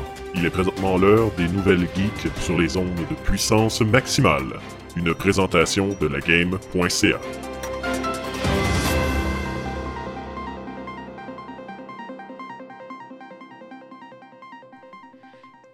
Et oui, de retour après cette courte transition, après cette excellente chronique découverte culturelle geek avec Diego Lamana, avec son nouvel indicateur que j'ai travaillé dessus et que je j'ai pas pu m'empêcher de faire un petit clin d'œil à un certain personnage d'émission jeunesse. Mais bon, Si vous l'avez reconnu, euh, vous savez la référence et vous allez rire. J'ai pas pu m'en empêcher. Et euh, excellente chronique d'ailleurs de Diego pour nous parler euh, d'un comics qui parlait de toute l'histoire de Tetris, ben, presque toute l'histoire de Tetris en comics. C'est clair que je vais lire ça. Merci Diego pour ton retour et on va s'en reparler. C'est clair et certain. Sinon, comme à l'habitude, à chaque semaine, on est avec Monsieur Carl, le beau Monsieur Carl. Comment ça va, Carl? Ça va bien, toi, Andrew? Ben oui, ça va bien. On n'a pas eu l'occasion de, de faire ton introduction en début d'émission. Non, pas Euh, encore. Malheureusement, mais j'avais dit euh, que tu allais être là pour nous donner notre dose de nouvelles parce que c'est Ben oui. important d'être informé, surtout en cette période où des fois on a tendance à s'isoler à cause du COVID, de ne pas voir les gens. Mais nous, ça- on se donne une mission à chaque semaine de vous informer, de vous divertir. Et Carl, avec sa belle voix, est là pour vous transmettre l'information. Donc, Carl, Oui, cette semaine, de quoi qu'on va parler? on va parler de Epic, Epic euh, Game Store, avec Mhm. euh, les quelques exclusivités qui s'en viennent là-dessus, ainsi que euh, des petites nouvelles là, suite à ce qui se passe entre Epic et Apple. Euh, ensuite, on va parler du prochain jeu de Batman fait par Warner Brothers Montréal. Ouais, puis euh, Euh, je disais qu'on pouvait peut-être faire un petit survol de qu'est-ce qui avait été annoncé par DC en fin de semaine. Euh, Oui. Sans rentrer dans le détail, mais au moins vous dire qu'est-ce qui a été annoncé parce qu'il y a beaucoup de, de stock sorti au niveau cinéma et jeux vidéo. Fait qu'au moins, euh, en vous le disant, ça va vous donner une envie d'aller sur YouTube ou Google pour chercher et regarder qu'est-ce qu'il y en est. On rentrera pas dans le détail précis parce que ben, c'est très high level et euh, ben, c'est vidéo. On vous recommande d'aller regarder les vidéos. C'est facile, gars. Honnêtement, là, euh, je, je l'ai entendu, je l'ai entendu. J'ai même pas encore pris le temps d'aller voir ces, euh, les vidéos, les bandes annonces, tout ça. Euh, ensuite, on parlait justement, euh, bon, là, peut-être deux émissions. J'avais parlé du connecteur euh, 12 pins de NVIDIA pour euh, leur, RTX 3090, 3080 Ti, qu'on ne sait pas trop le nom, mais euh, on suppose le 3090, le 3090. Euh, fait que je vais parler là-dessus parce que Seasonic a mis ça en vente maintenant. Euh, c'est un, dans le fond, c'est un, un connecteur deux fois 8 pins qui se rend à 12 pins pour se connecter sur la carte vidéo. Fait que euh, il y a ça qu'on va parler euh, rapide, bon, rapidement. Euh, on va en parler justement de ce qui s'en vient là-dessus. Puis euh, ce que je pense avec ça, qu'est-ce qui s'en vient? Puis aussi, c'est quoi le euh, minimum pour la 3090? Parce que je vous de dis de suite, suspense. ça consomme. Ça consomme. Fait que euh, ça va être ça pour les nouvelles aujourd'hui que je vais parler. Et moi, je rajoute une petite nouvelle sur le dessus, toute fraîche, la sortie d'aujourd'hui, à propos des petites rumeurs sur Halo Infinite, qu'on va garder ça pour la fin, bien évidemment, de- du segment nouvelle. Donc, euh, Carl, tu veux commencer par quoi, mon cher? Euh, bon, on va commencer. On va, on va clairer les affaires de Epic tout de suite. là. Clairer ça. Fermez le dossier. Do- Dossier clos après, on va en reparler, mais qu'on en sache plus. Epic Store Game. Bon, euh, Hitman 3 qui s'en vient va être exclusif à Epic Store Game. Euh, ça, c'est un jeu qui va être disponible en 2021, Hitman 3, qui a été annoncé justement sur euh, les prochaines générations de consoles et aussi qui va être disponible sur PC, mais exclusif à Epic. Ensuite, euh, une autre exclusivité d'Epic Store, c'est le Crysis Remastered, que lui va être disponible le mois prochain, le 18 septembre. Je ne sais pas si ma curse de Crisis va poursuivre, même avec le remaster. De... t'sais, Parce que je rappelle pour les gens de puissance maximale, je n'ai jamais été capable de jouer à Crisis premier du nom sur mon PC. Euh, j'avais une ma- J'ai une machine qui est capable de le rouler amplement, même à sa sortie, quand j'ai acheté ma tour, pour jouer à ce jeu-là. Et je n'ai jamais été capable de le faire marcher. Et encore à ce jour, même si j'achète le Crisis dans, sur Steam ou whatever, genre, il marche pas! Je suis pas capable de jouer! Ce jeu-là me boude! Je sais pas qu'est-ce que j'y ai fait, mais il ne veut rien savoir. Fait que je sais pas ce jeu-là, ça fait longtemps qu'il existe, puis ça te prend une putain de machine pour le runner à Ultra. J'ai hâte de voir le remaster, de voir qu'est-ce qu'ils vont avoir fait. Je vais peut-être l'essayer, euh, voir si, euh, si le jeu est plus clément avec moi, euh, maintenant qu'il a été remasterisé. Là, Ouais. je sais pas, code différent, peut-être opinion différente envers ma personne, je le sais pas. Maybe, maybe. On fait comme Ah, OK, maintenant on l'aime, on va. C'est ça, Ok. il a acheté une deuxième fois le jeu. fait que, on va l'aimer. Ah, oui, ok. Ouais. Fait que non, ça, Crysis, euh, aussi exclusif à Epic Store. Euh, disponible le 18 septembre. Ensuite, euh, bon, euh, vous savez déjà, on avait parlé le dernier épisode, les déboires entre Apple et Epic Store à cause de Fortnite. Il y a Google aussi là-dedans, mais là, c'est principalement à Apple. Ouais, ben Google, il fait moins jaser parce que sur Android, on a d'autres stores pour aller chercher Fortnite. t'sais. Ouais, c'est ça. Ben, ok, moins, je dis comme si je l'avais sur mon téléphone et non, je ne joue pas à Fortnite. là. fait que moi, je ne l'ai pas sur mon téléphone. Mais bref, vous pouvez l'avoir sur le Samsung Store et vous pouvez l'avoir à partir de l'app de Epic carrément. là, fait que c'est juste une question de visibilité. Là. C'était pas sur le Play Store. là. Ouais. Mais euh, hmm. Fortnite. C'est un jeu que j'ai essayé une fois puis j'ai désinstallé. Ben, au moins, voir le bon côté, il était gratuit. Ouais, ouais, ouais, je l'ai pas payé. C'est ça. Bref, euh, Apple dit à Epic écoute, quand tu auras cleané ton hot mess, ben euh, Fortnite va être bienvenu n'importe quand. C'est comme il s'en calisse qu'il se fasse poursuivre par euh, Epic. Il il s'en torche royalement. Euh, ce que je trouve ironique, justement, on avait apporté ça, c'est que Apple, je pense que c'était Intel. Je me Ouais, plus. ben, C'était Intel. Apple bâchait sur Ou la, IBM, euh, un des Ouais, deux, IBM, un des deux, sur euh, la monopolisation que Intel ou IBM faisait. Je pense que c'était Intel qu'on disait. Là, Epic blâme Apple justement sur la monopolisation qu'ils font. Mais Epic, avec toutes leurs exclusivités, ils font quoi? Pour moi, je trouve que c'est une forme de monopolisation. Ouais. C'est ben, discutable.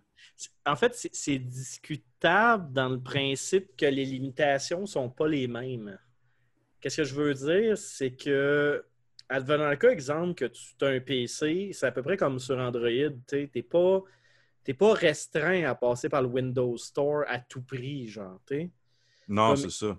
Fait que tu as quand même relativement un choix. Je comprends que Epic met un certain monopole avec des exclusivités, mais tu n'es pas obligé d'acheter un autre appareil pour consommer qu'est-ce qu'il y a sur l'Epic Store.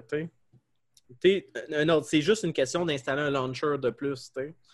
Tandis que Apple, tout l'écosystème macOS et euh, iOS, il faut absolument que tu passes par eux autres. Peu importe.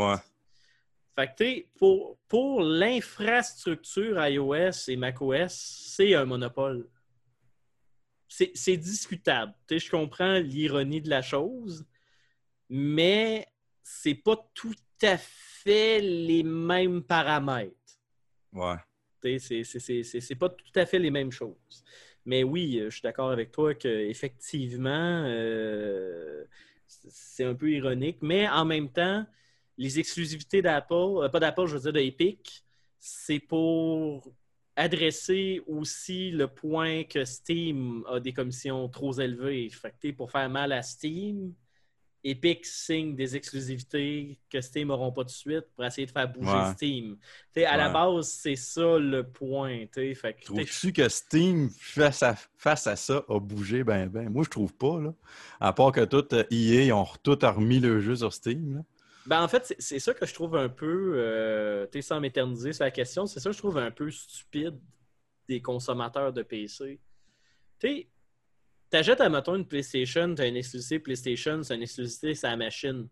Tu sais, quand Ouais. t'as pas une PlayStation, il faut que tu considères l'achat d'une machine pour jouer à cette exclusivité-là.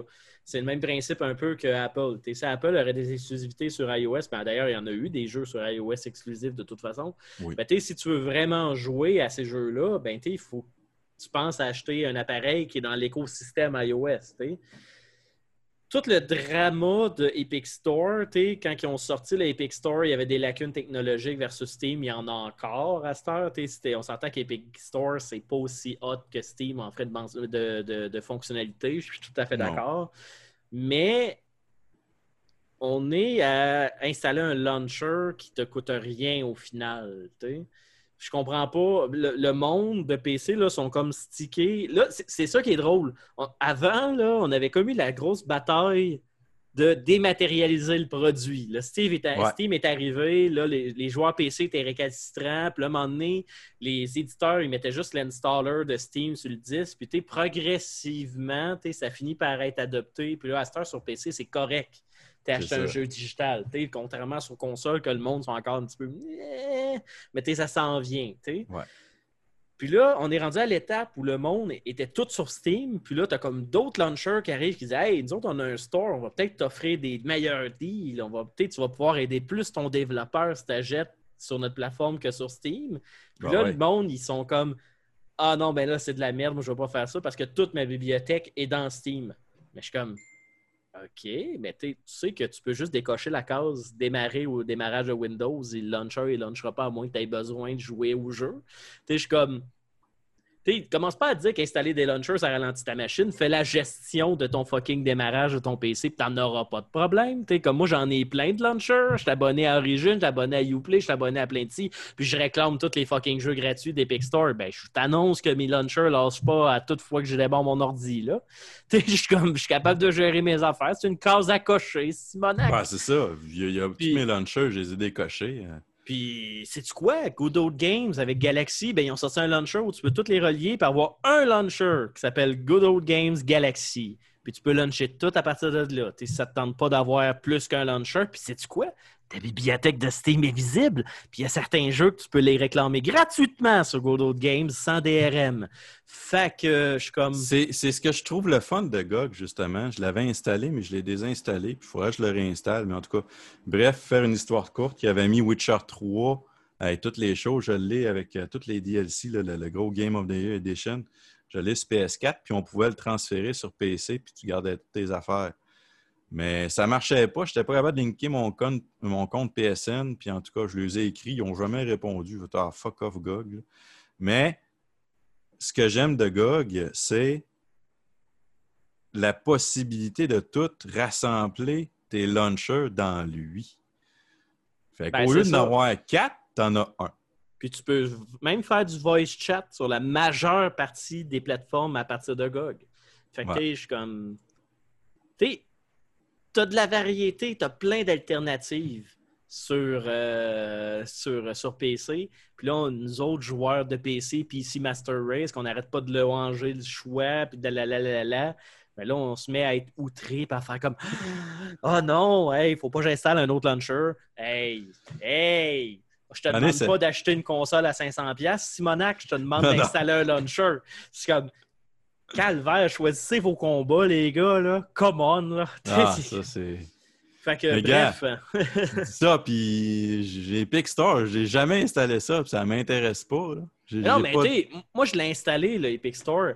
Man, j'étais un grand fan de Total War, OK? Tu sais, la série Total War, ben, le dernier qui ont sorti, 3, il était gratuit, genre, à sa sortie pendant les premiers 24 heures. Si tu allais sur le Epic Store, tu le réclamais, il est gratuit à vie pour toi pendant les premiers 24 heures. Ouais. Pour ça, ça vaut peut-être la peine. Euh, Les, les jeux gratuits, c'est sûr que. Sais, le, le 27 août, tu as le, le premier Hitman de- du reboot qui est gratis. Quand même. Tu sais, t'as- t'as t'as du bon stock, là. Sais, Ouais. Tu as Ah du ouais, bon stock qui est gratuit. Tu as certaines exclusivités qui sont à un bon prix, qui sont sur la plateforme Epic. Comme je te dis, c'est l'installation de, un launcher. Là. Je comprends pas le drama du monde qui sont comme Ah mon Dieu, faut que je vive par le sacré saint de Steam parce que tout est dedans. Hey, fuck you, là. J'en ai sur Origin, mais, OK, je l'ai dit, j'ai- j'ai- j'aime ça jouer aux Sims. Ben, Chris, mes Sims sont pas sur Steam, hein? Ils sont sur Origin. Mes Battlefield sont sur Origin. Mes Witcher sont sur GOG. Mes jeux rétro que j'ai repognés sur euh, Good Old Games, ben, ils sont sur GOG. Puis Uplay, ben, je suis abonné à Uplay Plus. Ben, Calvas, j'ai Uplay. Euh, mettons, exemple que je veux jouer à StarCraft, parce que oui, j'aime StarCraft. Ben, Calvaire, c'est Battle.net. Tu faites-moi pas croire, Simonac, le monde qui sont sacrés saints du Steam, que vous avez vraiment juste Steam comme launcher, là. Ouais. Bullshit, là. C'est juste parce que là, le monde sont comme Ah non, Epic ont décidé d'attaquer genre euh, euh, Steam, puis Ah non, Epic, euh, c'est Fortnite, caca. Ben Chris, installe-le pas. Fortnite, tu ne veux pas y jouer, le gars. Ah, c'est ça. C'est pas parce que tu peux avoir le launcher sans avoir Fortnite. C'est pas grave. il donne Enter the, the Gungeon là, cette semaine jusqu'à jeudi. Puis c'est un excellent jeu. Là. Ah Ouais. Allez le chercher, il est gratis. Puis euh, écoute, Epic Games, euh, il est pas si méchant que ça. Puis en plus, non, si tu achètes sur méchant. le site d'Epic Games, tu peux même mettre le code de ton créateur qui est partner pour lui donner des sous à tes achats. Tu as plein de programmes de même hyper sympathiques. Puis imaginez-vous donc tous les jeux qui roulent sur Unreal Engine. Ben, Calvas, c'est Epic qui le fait, cet engine-là. Fait que t'es revenez-en. Calvas, là, je sais que vous aimez pas Fortnite, là, mais Chris, revenez-en. C'est comme. Ouais, moi, j'avais quatre launchers. J'ai Uplay, j'ai Battle.net, j'ai Steam. J'avais Origin, mais Origin, je jouais plus au jeu. Tout ça, je vais éventuellement le, euh, le réinstaller quand je si, je finis par utiliser un Battlefield ou quelque chose de genre. Mais pour le moment, j'ai fait comme, bof. C'est pas lourd, mais ça prend de la place. J'ai déjà raccourci, des, raccourcis sur mon bureau. Là. Maintenant, je fais comme, ah, je fais un ménage là-dedans. là. Mais bref. Juste, c'est sûr que juste pour les, les, euh, toutes les gratuités qu'Epic Game Store ont par mois, par mois, même par semaine ou durant un 24 heures, ça vaut la peine. Mais bref, euh, c'était ma petite montée de lait. Mais Parce que je trouve ça aberrant. Ah non, non, je, suis- ça, je suis d'accord avec toi là-dessus. là. Mais c'est ça. euh, Puis suite à toutes ces allégations-là d'Apple, ben, Epic a fait une mise en demeure contre Apple. Puis Microsoft ont backé Epic. euh, Bon, ben, c'est tout à leur intérêt. Là. Je serais même pas Ouais. surpris que Facebook embarque aussi là-dedans. là. T'sais, on en a déjà parlé, là, le fait que xCloud ne soit pas disponible sur l'Apple Store, c'est complètement crétin. Là. On ne se le cachera Ah non, pas. là. Apple a tout simplement modifié, ben, utilisé des clauses de son, de son store pour juste les bloquer. Là. Écoute, xCloud, dans la app, tu peux, as un entre guillemets store, tu un magasin pour choisir les jeux que tu veux jouer, genre en, cloud gaming. Mais à cause que c'est un store, un magasin in-app, qui passe pas par la Apple Store, même s'il coûte rien, ben là, eux autres, sont comme Ah, ben là, ça permet de rouler des applications sur nos plateformes qu'on veut pas.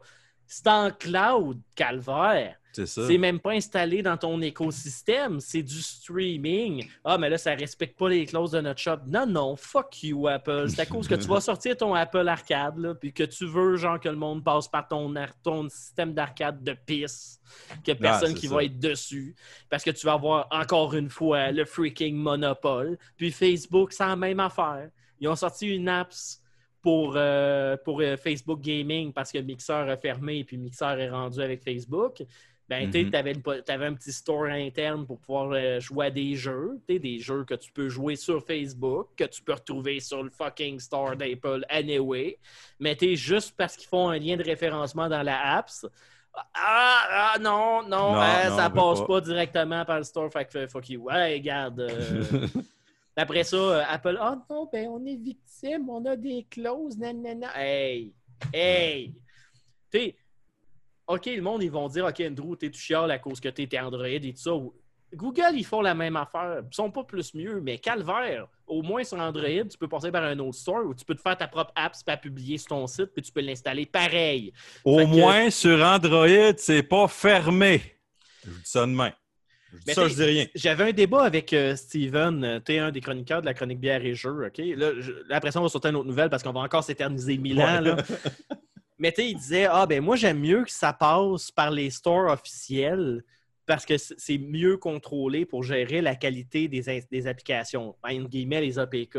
Moi, j'ai fait, OK, fait que tu me dis Epic, genre, qui sort une apps qui s'appelle Epic sur le Google Play Store, que quand tu vas dedans cette app-là, tu as un lien pour downloader l'APK directement de Epic. Ils sont pas capables de gérer la qualité de leur APK par eux-mêmes. Je fais comme, what the fuck, c'est le fournisseur direct. Je fais Tu comme, pas. tu c'est- tu peux pas avoir plus, euh, plus à jour et plus contrôlé que ça. Ça vient du dev direct.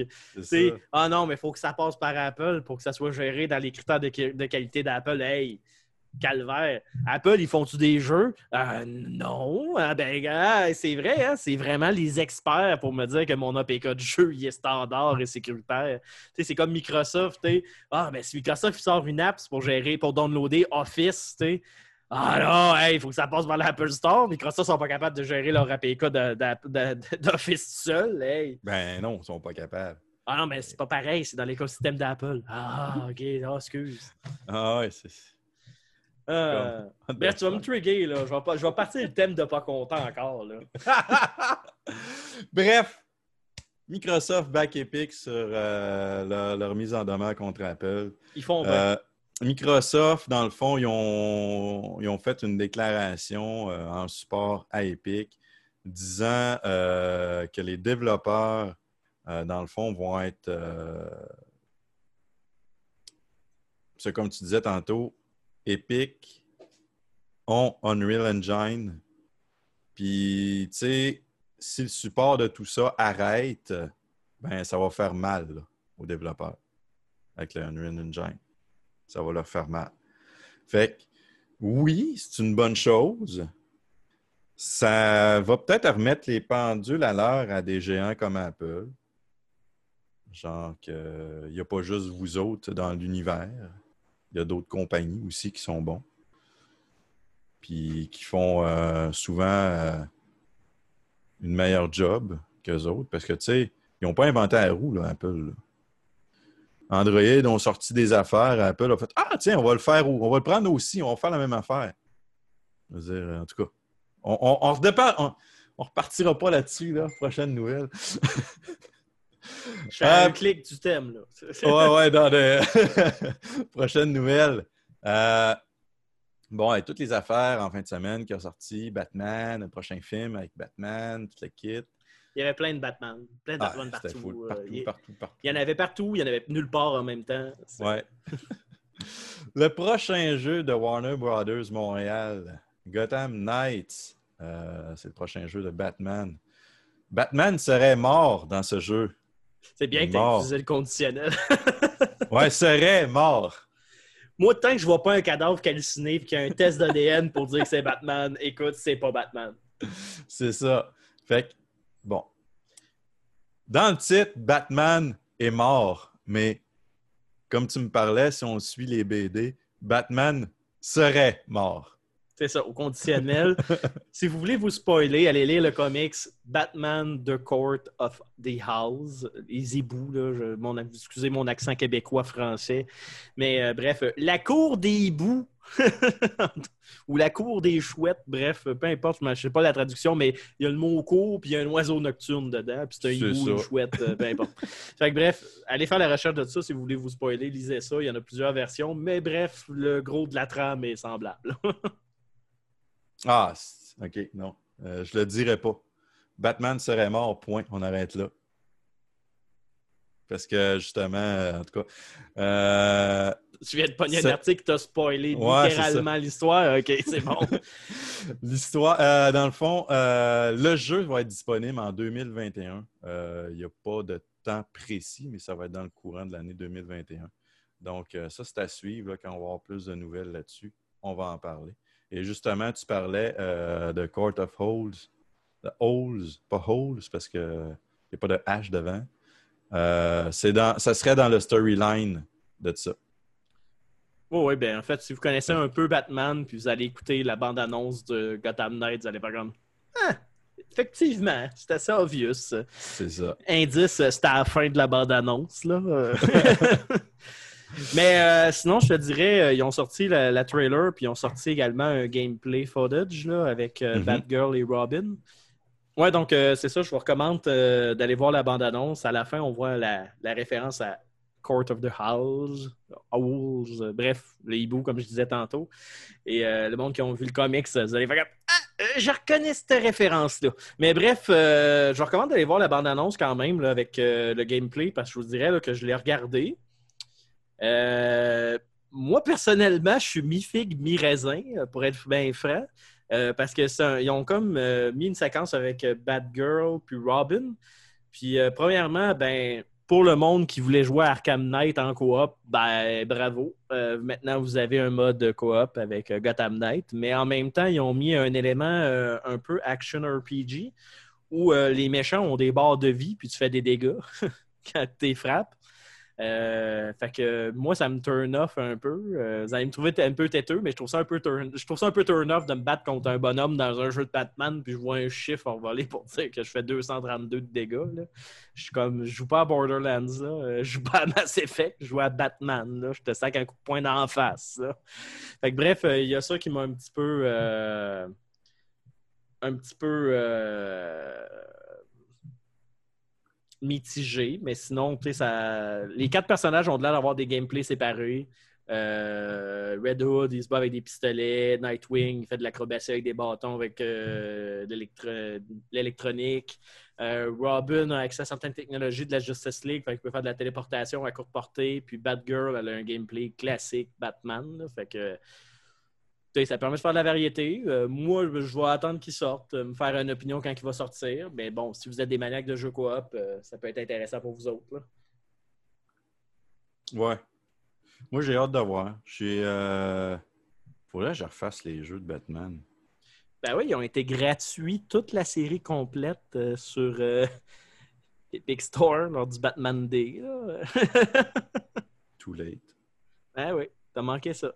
Mais euh, sinon, c'était pas la seule chose que- qui a été annoncée au niveau Batman euh, en fin de semaine. Euh, il y a eu aussi le prochain jeu de Rocksteady qui était euh, Justice League Killed. euh, non, pas Justice League, c'est Suicide Squad Killed Justice League. Euh, On avait parlé. euh, qui se passe dans le Arkham Universe, à même titre que Gotham Knight. Euh, puis, euh, ça, il y a de l'air quand même cool. Euh, on n'avait pas vraiment de gros gameplay euh, footage, c'était vraiment une cinématique trailer.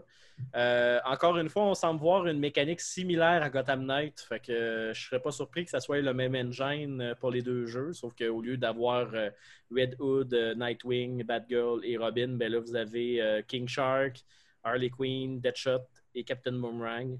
Fait que euh, les quatre ont leur mécanique de jeu. euh, fait que je serais pas surpris que ça se marche sensiblement de la même chose. Euh, le jeu semble se passer à Metropolis où le Suicide Squad a comme mission d'assassiner Superman. Donc ça promet. Parce qu'on sait Superman, il est facile à tuer. Je m'attends à une réaction, Carl. Superman, facile à tuer? Je sais pas. Je suis pas, je suis pas connaissant ben, ben du côté euh, d'ici, honnêtement. là. ben, en bref, Ben, je sais que c'est le crypt, euh, Kryptonite. Non, c'est pas le Kryptonite. C'est quoi qui est? C'est la kryptonite. Là, qui est Ouais, le point kryptonite. faible. Ouais, le point ça. faible à Superman? Ouais, mais je te dirais, dans la bande-annonce, il n'y a pas de l'air d'avoir de kryptonite. Mais en tout cas, bref, euh, ça va être à voir où est-ce que ça va. Encore une fois, une bande-annonce qui a été sortie. Sinon, d'un point de vue cinéma, euh, vous avez eu la bande-annonce euh, du film de Batman avec Robert Pattinson euh, qui avait fait couler tant d'encre quand il avait été annoncé que pour être un nouveau Batman suite à, à l'arrêt de... de... Je, co- je comprends Ben pas la Affleck. haine. Je comprends pas la haine envers cet acteur-là. Ben, en fait, c'est que Robert Pattinson, le seul problème qu'il y a avec lui, puis tu sais, euh, c'est pas, pas une opinion, là, je le pense pas, là, je te parle juste euh, de la moyenne des gens, c'est que les gros blockbusters dans lesquels il a participé, le plus gros, ça a été, euh, ben, tu sais, je parle qu'il y avait un rôle principal, c'était euh, Twilight. Ouais. Fait que le monde, ils l'ont- il y a beaucoup de monde qui l'ont pas aimé because Twilight, Vampire qui brille, Ouais, tout le kit. Mais si tu vas dans les films à plus petit budget qu'il a fait, c'est un solide acteur. C'est un très bon acteur, puis il a joué dans des excellents films. là. Mais tu sais, quand il est arrivé, c'est ben, c'est un bon acteur. Il est- Puis je trouve que, tu sais, pour un Batman, là, il a un mâchoire pour ça. là. Ben oui, ben c'est ça. Euh, c'est juste parce que le monde, quand il était annoncé, le monde était comme euh, Oh mon Dieu, euh, c'est le vampire de Twilight. Fait qu'on va avoir un Batman qui brille, puis tout ça. Puis bien que je trouvais les gags très, très drôles. Ouais, c'était Euh, drôle, mais à un ben, mais c'est comme... c'est rendu que l'acteur a eu des menaces de mort, puis plein d'affaires de même. Ah, comme, ça, euh, ça c'est ridicule. Mais bref, la bande-annonce a fait en sorte que j'ai envie de voir le film. Puis, tu sais, je trouve que d'ici, on a, à part Aquaman puis Wonder Woman, on n'a pas été super gâtés en fait de qualité de bons films. Là. Euh, les Ouais. derniers bons films de DC, c'était les films de Batman euh, Dark Knight. Là, avec, euh, Puis Mm. encore là, ils font pas l'unanimité. mais tu c'est quand même ceux-là qui étaient le mieux louangés par la moyenne des gens. Euh, mais je te dirais, j'ai. Ah, puis le Joker qui est sorti dernièrement. Mais lui, Je l'ai un pas vu encore. qu'est-ce que t'attends? Mais tu sais, bref, le film de Joker qui vient de sortir dernièrement, il fait un peu exception là, parce que c'est pas vraiment un film d'héros, c'est un drame psychologique avec euh, une surcouche de DC. Là. Ouais. Euh, tu pourrais enlever le nom Joker puis la référence au Joker de Batman et ça serait un tout aussi bon film. C'est pas, euh, Mhm. pas parce que c'est le Joker que c'est bon. là. Mais bref, tout ça pour dire que The Batman a de l'air vraiment bon. Puis, ça serait pas du COVID et que c'est de la merde d'aller au cinéma actuellement, ben, quand il sortira au cinéma, euh, si, ben, je sais pas quand il sort, mais il y avait dans le cas qu'il sortirait cette année, ben, je pense va l'année prochaine. Mais bref, j'irai peut-être pas au cinéma dans la situation qu'on est actuellement, mais si c'est différent puis que les cinémas sont plus le fun à aller, je vais sûrement aller le voir au cinéma puis donner une chance parce que le film a de l'air vraiment cool. Fait que c'est ça que je voulais dire. Ouais. J'ai pas été au cinéma depuis la réouverture. Euh, il y a un, un espacement entre les sièges, tout ça.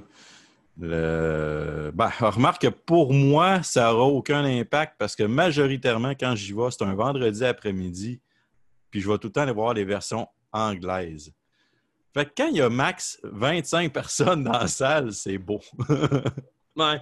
Mais euh, fait que, il y a eu ça qui est sorti en fin de semaine. Puis on a aussi euh, le cast reveal du film de Suicide Squad que James Mhm. Gunn fait, qui est le reboot du film de Suicide Squad.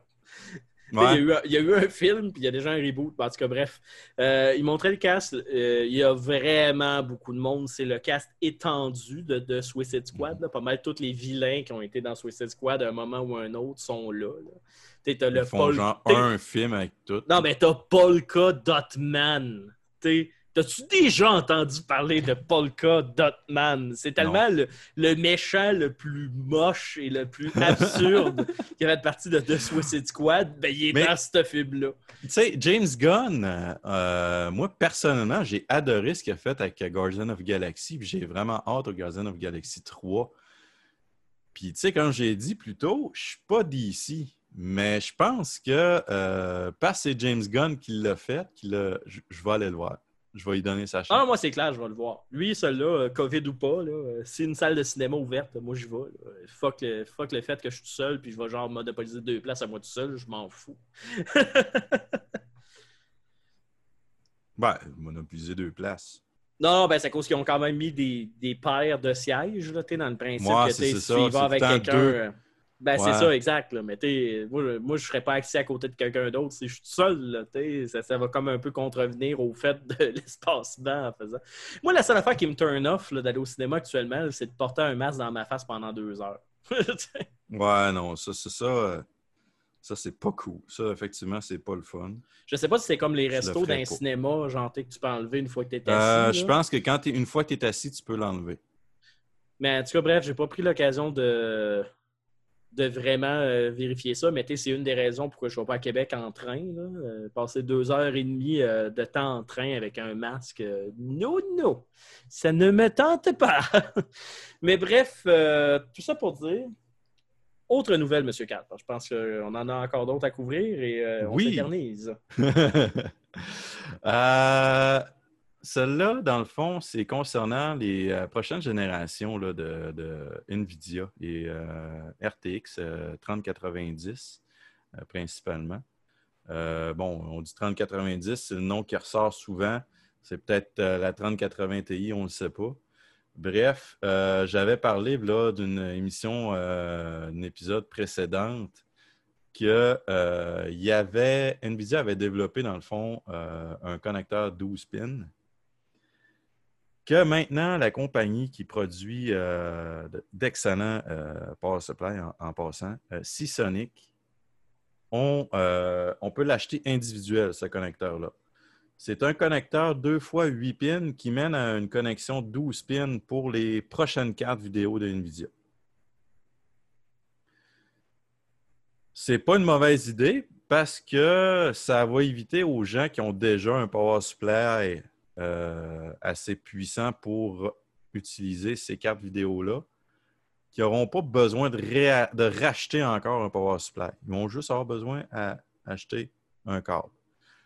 OK. Puis encore là, Une ca- euh, Non, non, c'est pas à ce point-là, mais c'est quand ben- même une dépense ajoutée pour la carte vidéo. ben, je vais, je vais, je vais extrapoler. ordinaire. Dans le principe que je serais pas surpris que si tu achètes la Thunder Edition, tu pas l'adapteur, mais si tu achètes Asus ou EVGA, je serais pas surpris qu'ils mettent l'adapteur. Qu'elle vienne avec. Ouais. Ça serait la moindre des choses. Ben, ça c'est serait la moindre des choses. Parce que je pense qu'à un moment donné, lorsqu'il y a eu des transitions, justement, là, avec les power supply off de base, ces adaptateurs-là, ça s'est déjà vu par des fabricants de cartes vidéo de mettre les adaptateurs avec les cartes. C'est vrai. Surtout les premières générations où ça transigeait, Mm. parce que les revendeurs comme Asus ou quoi que ce soit, ils... ils sont comme, ben écoute, on aime mieux le mettre comme ça, tu n'as pas de mauvaise surprise, puis après ça, tu ne contactes pas notre support technique parce que tu n'as pas le fil pour le brancher, puis tu ne catches pas. Là, fait que moi, je ne serais pas surpris que les, les constructeurs de cartes mettent l'adaptateur avec. Moi, je vérifierais le contenu Ouais. de la boîte quand vous allez l'acheter. euh, Je serais pas surpris non plus. Mais bref, c'est un connecteur double 8 pins qui mène à un 12 pins. Là, tenez-vous bien. Les euh, specs de ces affaires-là, de ces belles, euh, de ces beaux jouets-là, on devrait le savoir euh, aux alentours du 1er septembre. Maintenant, j'ai, je sais pas moi, comment est-ce qu'elle va coûter, je dis un prix de même. J'ai 1500 pièces à mettre une carte vidéo, je veux m'acheter la RTX 3090. Ni plus ni moins. That's it. Ça me prend un power supply de 850 watts minimum. 850 watts minimum. Écoute, dans le parc, ça, j'ai commencé à jouer dans les ordinateurs, j'avais 16 ans, j'en ai 39. Fait que calcule vite, ça fait 23 ans. C'est la première fois que je vois un Christy de carte vidéo demander un power supply aussi élevé.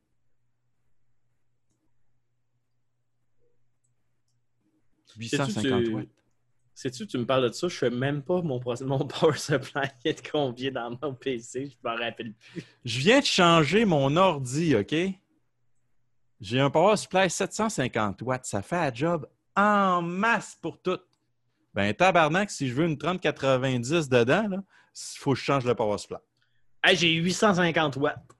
T'es correct. Mon autre ordi, euh, c'est un, c'est un 1000 watts, un 1050 watts, mais c'est parce que le power supply, il y a 6 ans. là. À 850 watts, platinum en plus. 80 plus platinum. Correct. Hein? Correct.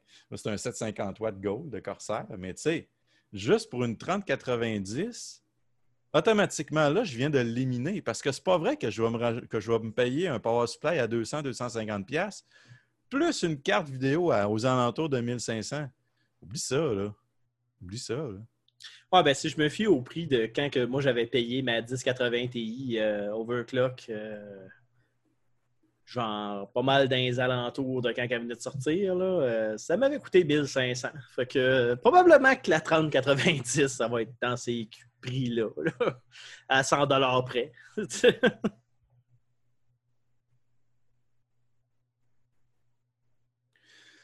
Fait que c'est ça. J'ai hâte de voir. euh, J'ai hâte de voir justement la 30 euh, 3080, la 3070, 3060. Eux autres, c'est quoi qu'ils vont demander comme power supply minimum? Et est-ce que ces power supply, est-ce que ces cartes vidéo-là, pardon, vont avoir besoin du connecteur 12 pins? Parce que ça se peut que ça soit juste la 3080, 3080 Ti et 3090 qui aient besoin de ce connecteur-là. On ne le sait pas encore. Fait que euh, dans les prochaines semaines, aux alentours du 1er septembre, comme je disais, les infos de ça vont toutes sortir, autant chez AMD que NVIDIA. Fait que là, suite à ces événements-là, on va avoir un dossier complet avec les specs de- des deux compagnies, avec les cartes vidéo justement qui vont parler, puis qu'est-ce qui s'en vient, qu'est-ce qui sort. Parce que ça se peut très bien que quand ils vont faire l'annonce de la 3090, NVIDIA, ils vont faire comme elle est disponible maintenant. Parce que ça s'enligne pour ça. Ah, je serais pas surpris. Ça s'enligne pour ça. Ce que je vois passer dans les nouvelles, c'est la production est dans le tapis pour la 3080 puis la 3090. Fait que euh, c'est à voir, c'est à suivre. Donc, euh, dans les prochaines émissions, là, euh, je vous le dis tout de suite, on va avoir un dossier carte vidéo. Fait que c'est pas mal ça, euh, les nouvelles cette semaine, euh, Endo. Euh, Ben, il en reste une dernière à couvrir rapidement.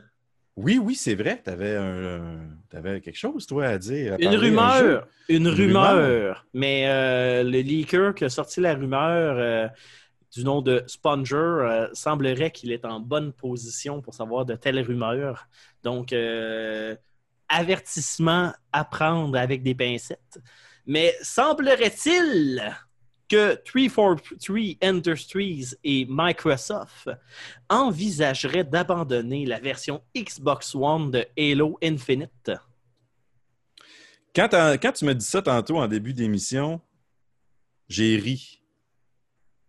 Mais en même temps que j'ai ri, j'ai flashé que si le studio faisait le jeu pour que ça run aussi sur la Xbox One, c'est se tirer dans le pied pour profiter pleinement de la prochaine génération de la série X. Ouais, ben, tu sais, je sais pas si tu te rappelles, euh, on avait parlé que ça avait été reporté en 2021. Ouais. Il avait dit, ah, avec le COVID, c'est difficile, nanana, on a des pépins, on est mieux ralenti. La réponse classique et générique à la CD Projekt Red pour dire Ah, ça va bien, inquiétez-vous pas, mais pour vous offrir la meilleure expérience, on retarde. Et ça, là, cette affaire-là, bon, ben c'est ça que 343 nous a sorti. Et là, euh, le leaker qui a sorti des informations, ils disent euh, que Microsoft et 343 Industries réfléchiraient très sérieusement à abandonner la version Xbox One et même peut-être de reporter le jeu jusqu'en 2022.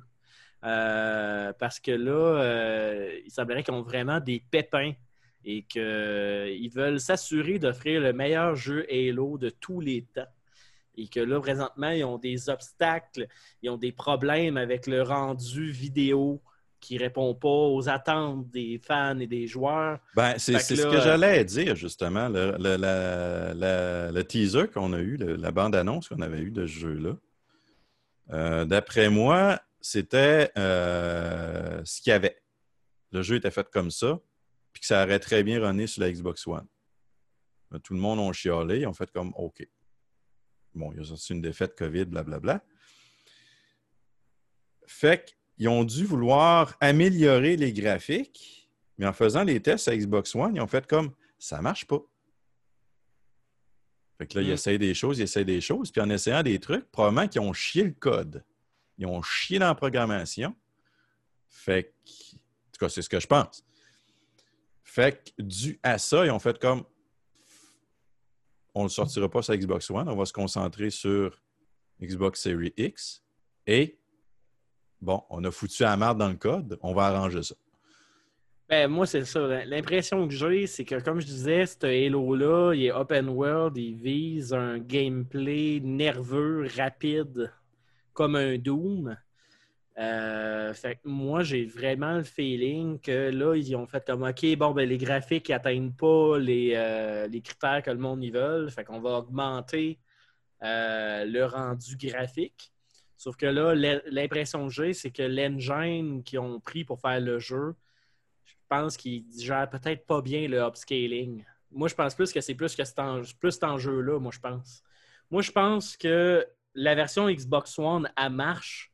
Sauf que, tu sais, pour faire le système que Microsoft ont vanté, janté que tu as un update gratis sur la Xbox Series X, j'ai l'impression que c'est là que ça accroche là, actuellement. Là.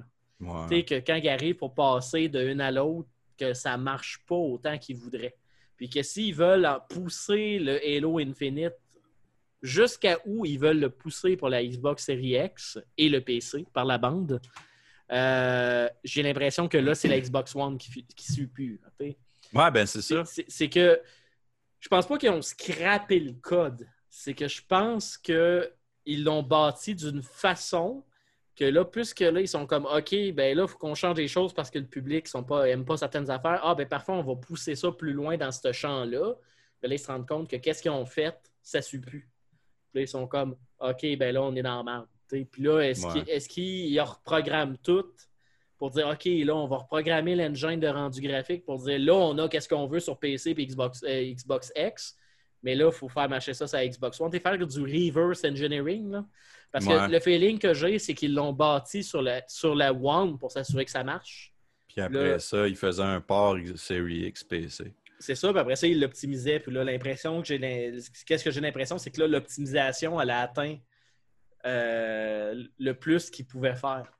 Puis Mhm. que là, ça marche pas comme ils voudraient. là.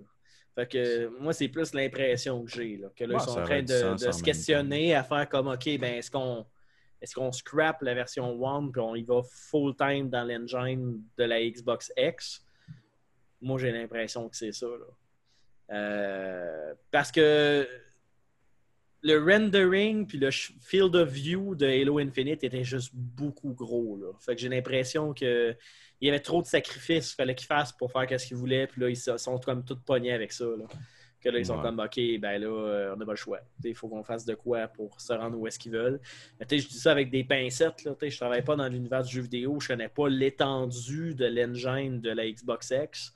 Mais Ben, c'est ça, je veux dire, j'ai donné mon, mon, mon, mon, mon impression là-dessus, puis tu donnes la tienne. Fait que, Ben, tu sais, j'ai- j'ai l'impression que le, le portage est plus compliqué pour ce jeu-là que, Mhm. mettons, euh, Watch Dogs Legion, qui a été basé à la base sur le- les séries actuelles de consoles, puis là, tu sais, qui prennent un délai plus long un peu pour le tweaker puis sortir sur les autres. Mais tu sais, euh, Watch Dogs a été pensé dans une génération de consoles actuelles, tandis que Halo Infinite, ils visent vraiment la next-gen, mais tu sais, ils veulent garder euh, le vieux dedans. Fait que ça, ça marche pas. euh. Ah, c'est sûr qu'à un moment donné, il faut qu'il fasse un choix. Ben, c'est sûr que c'est sûr que beaucoup de monde dans les médias, ils critiquaient de Microsoft. Il y a du monde qui, la, la conférence, parenthèse rapide parce que c'était la dernière nouvelle, mais tu vas voir un peu le point que je vais arriver, puis je pense que tu vas être d'accord avec moi. J'ai écouté la conférence de Microsoft, puis moi, je ne l'ai pas écouté en tant qu'un client de la Xbox X. Moi, je l'ai écouté comme un joueur de PC puis un média. Moi, en tant que joueur PC, j'étais pleinement satisfait. Tous les jeux qu'on a annoncés sortaient sur PC. Puis le PC est une plateforme qui s'adapte super bien. Fait que, je pense pas que dans la prochaine génération de consoles, un portage vers PC va être hyper compliqué, autant pour PlayStation que pour Microsoft. Je pense que c'est un peu ça le Mhm. cheval de bataille euh, pour la prochaine génération.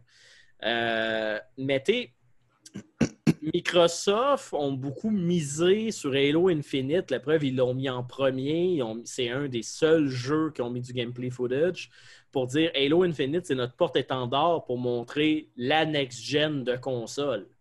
Mais si tu veux prendre un titre puis dire OK, mais ça, c'est mon porte-étendard pour dire c'est ça mon jeu next-gen, ben, tu, tu peux pas genre le rendre compatible avec ton ancienne génération si tu veux que ce soit ton porte-étendard de la nouvelle. Puis là, ben, c'est sûr que le monde, je pense, les médias semblaient être critiqués un peu de la part de Microsoft dans le principe qu'ils ont des jeux là-dedans qui sont uniquement disponibles Xbox X et PC qui sont beaucoup plus poussés euh, au niveau euh, graphique, mais c'est pas pas eux qui étaient mis de l'avant, tu. Fait que là, tu mets ton jeu qui est comme à cheval la clôture, tandis que Microsoft, euh, tandis que Sony, ils en ont parlé des jeux qui sortaient sur les deux, ils en ont mis, mais ils ont mis beaucoup l'emphase sur qu'est-ce qui était réellement next-gen. Fait que, tu sais, le monde, ils sont comme. OK, ben, tu sais, il, a- il aurait fallu qu'ils prennent, admettons, Fable, puis tu sais, qu'ils disent, OK, Fable, c'est mon porte-étendard de ma next-gen. Ouais, mettre un peu moins de spotlight sur Halo Infinite pour dire, Ouais. ça, c'est ma next-gen, tu sais. Fait que. euh, Il y, a- ça que des journalistes ont un peu critiqué de Microsoft, puis qui disent c'était pas clair la communication Microsoft a essayé de dire sur c'est quoi le vrai rendu next-gen de sa console. Puis là, ben, c'est un peu ça, j'ai l'impression qu'il leur fait mal avec Halo Infinite, puis que là, ils sont comme Ah shit, qu'est-ce qu'on fait là. Mais bref, ça va être à surveiller. Euh, je trouve effectivement là, que ça, ça fait du sens. Euh, ben, pas du sens qu'ils abandonnent, mais je parle l'analyse que les journalistes j'avais vue. Puis trouverais ça cool qu'ils gardent quand même la Xbox One dans le lot. C'est pour les gens qui ont la Xbox One. Moi, personnellement, le jeu, je le trouvais pas dégueulasse, loin de là. Non, non, moi, je le trouve bien Euh, correct. Là. Fait que, moi, je le prends plus comme un jeu de transition que vraiment le porte-étendard de la next-gen. Puis, c'est peut-être Mhm. pour ça que moi, je suis comme, bah, ça va. Au PLA, ils sortiront des patchs après, puis that's it. moi, ça. moi, ça me stressait pas vraiment. Mais là, j'ai l'impression que le spotlight s'est fait un peu trop gros. Puis là, Microsoft sont comme, bon, ben là, il faut qu'on fasse de quoi. Fait Ouais. que ça va être à, ça C'est- comme ce jeu-là qui a pris le dessus sur Fable. Non, je pense que Fable a quand même gardé le porte-étendard, mais Ouais. ils n'ont tellement rien montré sur Fable. Ouais, que- c'est vrai qu'ils n'ont pas monté grand-chose. C'est un peu comme Elder Scrolls 6. t'sais, Euh, t'sais, Bethesda ont juste fait comme Hey, by the way, ouais, ça se passe où? C'est quoi le gameplay? Oh, on le dit pas tout de suite, mais regarde, il y a une montagne en arrière, c'est malade! Ah! c'est ça, c'est beau, hein? Ouais, il y a une montagne aussi. sur- Mais t'sais, c'est comme t'as vu le chiffre, c'est pas Skyrim, c'est un autre. Ouais. Mais j'ai hâte de voir, j'ai hâte de voir. Parce que c'est- c'est c'est sûr que oui, Fable, ceux qui sont allés voir la bande-annonce comprendront. C'est très drôle. Et il n'y a pas grand-chose. non, c'est ça. Mais euh, sinon, Carl, euh, je pense que ça fait pas mal le tour des nouvelles pour cette semaine. oui, Euh, on va aller en transition avant le mot de la fin, si tu me permets. Et, bien euh, sûr. je crois que ça va être tout pour cette semaine. Yes. Donc, euh, restez avec nous, mesdames et messieurs. On s'en va sur le mot de la fin après cette courte transition. I'm Draken, also Alexander. I'm Dual Ryan, also Ryan Roth. Uh, we made Starseed Pilgrim. And you're listening to Puissance Maximale. Et oui, de retour après cette courte transition pour le mot de la fin, mesdames et messieurs, pour cette émission qui n'a pas eu une, ni deux, mais trois chroniques, mesdames et messieurs, avec le retour de Lady MP et de Diego Lamana. Diego, que je m'ennuyais de lui, Diego, parce que j'aime beaucoup les chroniques de Diego.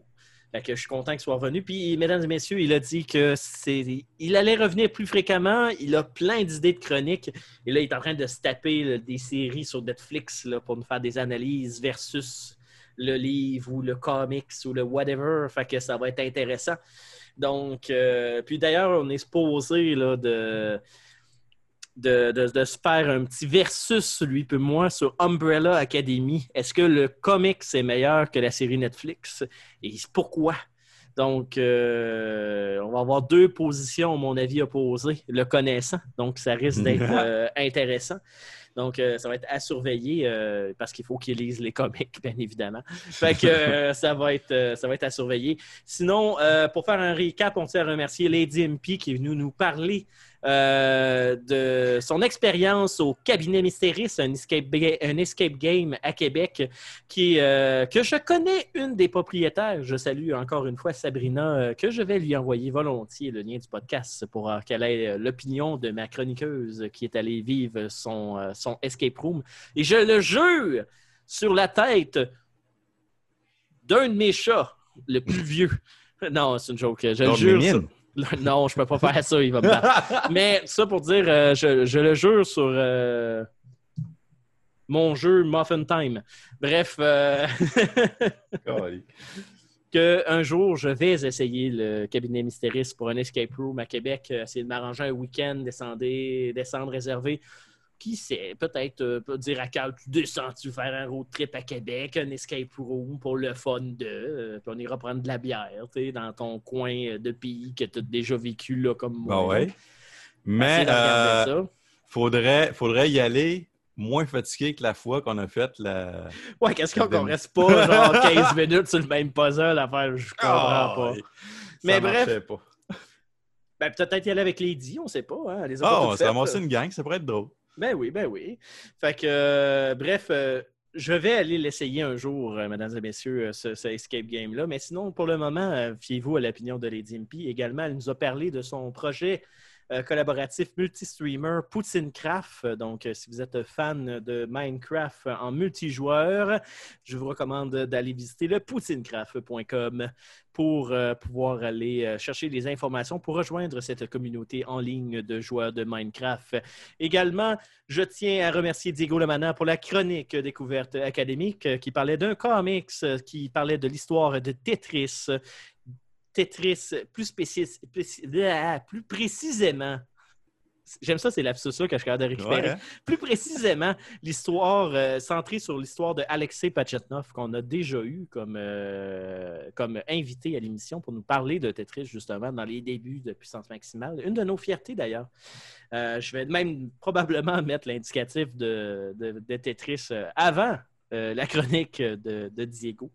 Euh, mais bref, tout ça pour dire euh, que c'est un très grand merci. Sinon, merci tout spécialement pour M. Carl, qui, comme à son habitude, est là chaque semaine pour nous parler des nouvelles technologiques et vidéoludiques.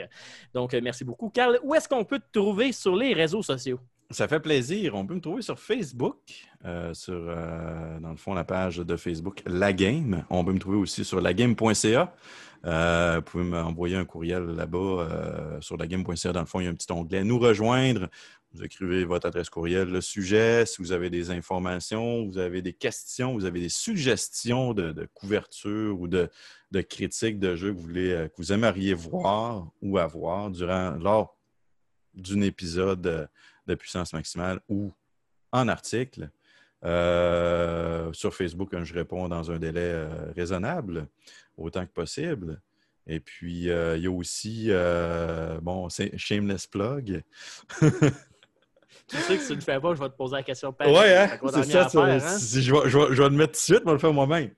Euh, je stream aussi sur, dans le fond, Atomic Turtle sur Twitch, euh, AT0, le Atomic, le O, dans le fond, c'est un zéro. Un Euh, petit fil rétro, là, avec ouais, c'est ça. là, euh, Exact. On commence à se sentir vieux soudainement. hein? Ouais, c'est. euh, ouais, T'sais, ouais, surtout quand tu connais le terme. Euh, je stream principalement du Path of Exile. Je stream les mercredis, vendredis, samedis, dimanches à partir de 19h30. Euh, les vendredis, samedis, ça, c'est, ça peut être euh, sujet à changement dépendamment si je m'en vais à quelque part ou des activités euh, sociales ici et là. Dans ce temps-là, j'avais sur la page Facebook aussi d'Atomic Turtle. Euh, donc, vous pouvez aller liker la, la page, vous ne manquerez rien. Tout est là. Twitter aussi, même chose, un commercial Atomic Turtle. Écoute, c'est le même nom sur Twitter, même Discord, si vous voulez venir me rejoindre pour jaser. Et euh, sur Facebook, vous pouvez me rejoindre là. Ça me fait plaisir de jaser avec vous autres. On a du fun tout le temps, à chaque fois. Du monde qui vient, on jase. C'est Ben oui, puis en plus, des fois, on a des petits débats dans le chat. là, Ben ouais. Je pop dans le chat d'Atomic, puis là, je lâche une aberration dans le chat, puis je, je pars des débats. C'est malade. Ah, j'ai- écoute, euh, c'est ça qui est le fun. J'ai une, une belle communauté euh, là-dessus. Des fois, on passe des dérapes, c'est juste hilarant. Des fois, on a des sujets sérieux, on discute, c'est vraiment le fun. Passez faire un tour, vous allez voir. Puis en plus, vous allez pouvoir voir la face associée à cette belle voix suave que vous écoutez à chaque semaine. Euh, mesdames, allez voir ça si vous êtes célibataire, ce beau bonhomme. J'arrête pas. Merci, En passant, euh, je le complimente, là, mais je suis vraiment pas en train de le cruiser, là, loin de là. là. C'est- C'est c'est juste le running gag qu'on sort à chaque fois parce qu'il y a une voix plus grave que la mienne. Fait que ça me fait rire. Ouais. Surtout que moi, je fais le montage, fait que ça. j'entends vraiment l'écart des voix. je, pourrais, je pourrais mettre un effet sur ma voix qui me mettrait beaucoup plus deep que lui, mais en même temps, vous me reconnaîtriez plus. C'est ça, ce serait, serait plus le même impact. Non, mais ça, vous me ça serait tellement décevant. Vous me voiriez en personne, puis avec ma photo sur Facebook où j'ai une pipe, puis tout, puis j'ai de l'air super classique. Je me mets une voix à la Barry White. Là. Là, Ouais. vous voyez dans la vraie vie, puis vous entendez ma voix régulière. Vous faites comme Ça marche Ouais, plus. Non, non, toi, quoi, toi. finalement? Mais tu sais, pour avoir fait, je comprends la, la différence que tu parles pour avoir fait un peu de montage aussi. Euh, mais écoute, je suis né avec. euh, ben oui, la, la nature t'a octroyé de cette Ben oui. Ben, je bref, suis encore euh, célibataire. Pour combien de temps encore? Ouais, je mais, ne sais pas. non, mais c'est à que- cause qu'ils vont pas sur ton stream, Carl. C'est pour ça. Fait allez sur le stream de Carl, c'est là que vous pouvez le trouver. Nous autres, on est en différé sur le podcast. là. Fait que même si vous parlez à votre écran d'ordi ou à votre radio d'auto, euh, ça marche pas, il vous entend pas. allez sur Twitch. Passez tour. Bref. Bref, allez le voir sur ses différents réseaux sociaux, mesdames et messieurs. Euh, il est bien sympathique. euh, je l'aime bien. Fait que tout ça pour dire que mon nom, mesdames et messieurs, c'est Andrew Castegan, votre animateur hebdomadaire de ce podcast de qualité. Donc, on vous rappelle, Puissance Maximale, c'est un podcast, c'est des réseaux sociaux, c'est un site web. Vous pouvez nous trouver au www.puissancemaximale.com. Euh, le site va être arrangé. Je travaille là-dessus à temps perdu. On est des gens occupés, comme vous devez vous en douter. Et également, vous pouvez nous retrouver sur euh, les réseaux sociaux Facebook, Twitter, Instagram, Puissance Maximale ou P Maximale selon le réseau où est-ce que vous êtes, parce que ça donne qu'on n'est pas tout seul à utiliser les mots puissance et maximale. Ça a de l'air. Fait que Faut trouver ces gens-là. ça a de l'air qu'il y a des communautés d'aérobie qui qui s'appellent puissance maximale. What the? Ah ouais, ça, a de l'air. Mais bref, euh, P maximal ou puissance maximale, vous allez nous trouver facilement sur les réseaux sociaux. Sinon, baladoquebec.ca ou .com, euh, me semble, .ca, .ca, .ca, .ca, .ca, c'est bien .ca. Donc, baladoquebec.ca. Ça m'aurait Hey. surpris que ce soit .com, eux autres. Ben, moi aussi, mais j'ai eu un doute. Ah, ça monte. Donc, baladoquebec.ca, iTunes, Google Podcast, c'est important. Si vous nous suiviez sur Google Music, faut transiter sur Google Podcast. Pas compliqué, allez sur Google, écrivez Google Podcast, vous allez avoir toute l'information parce que Google Play Music n'existera plus, mesdames et messieurs, parce que ça va être converti sur YouTube et je vous confirme que je ne serai pas sur YouTube. Fait que euh, convertissez à Google Podcast et SAP pour que votre abonnement suive. Et on est également sur Spotify. Donc, euh, et si vous voulez me rentrer en contact avec moi, ben, c'est pas très, très compliqué. Allez sur Facebook ou Instagram, écrivez-moi un message privé sur la page de Puissance Maximale et je vous répondrai, bien évidemment, dans un délai standard euh, d'une grande entreprise euh, de X jours ouvrables. Non, bref, le plus vite possible, aussitôt que j'ai la réponse pour vous répondre.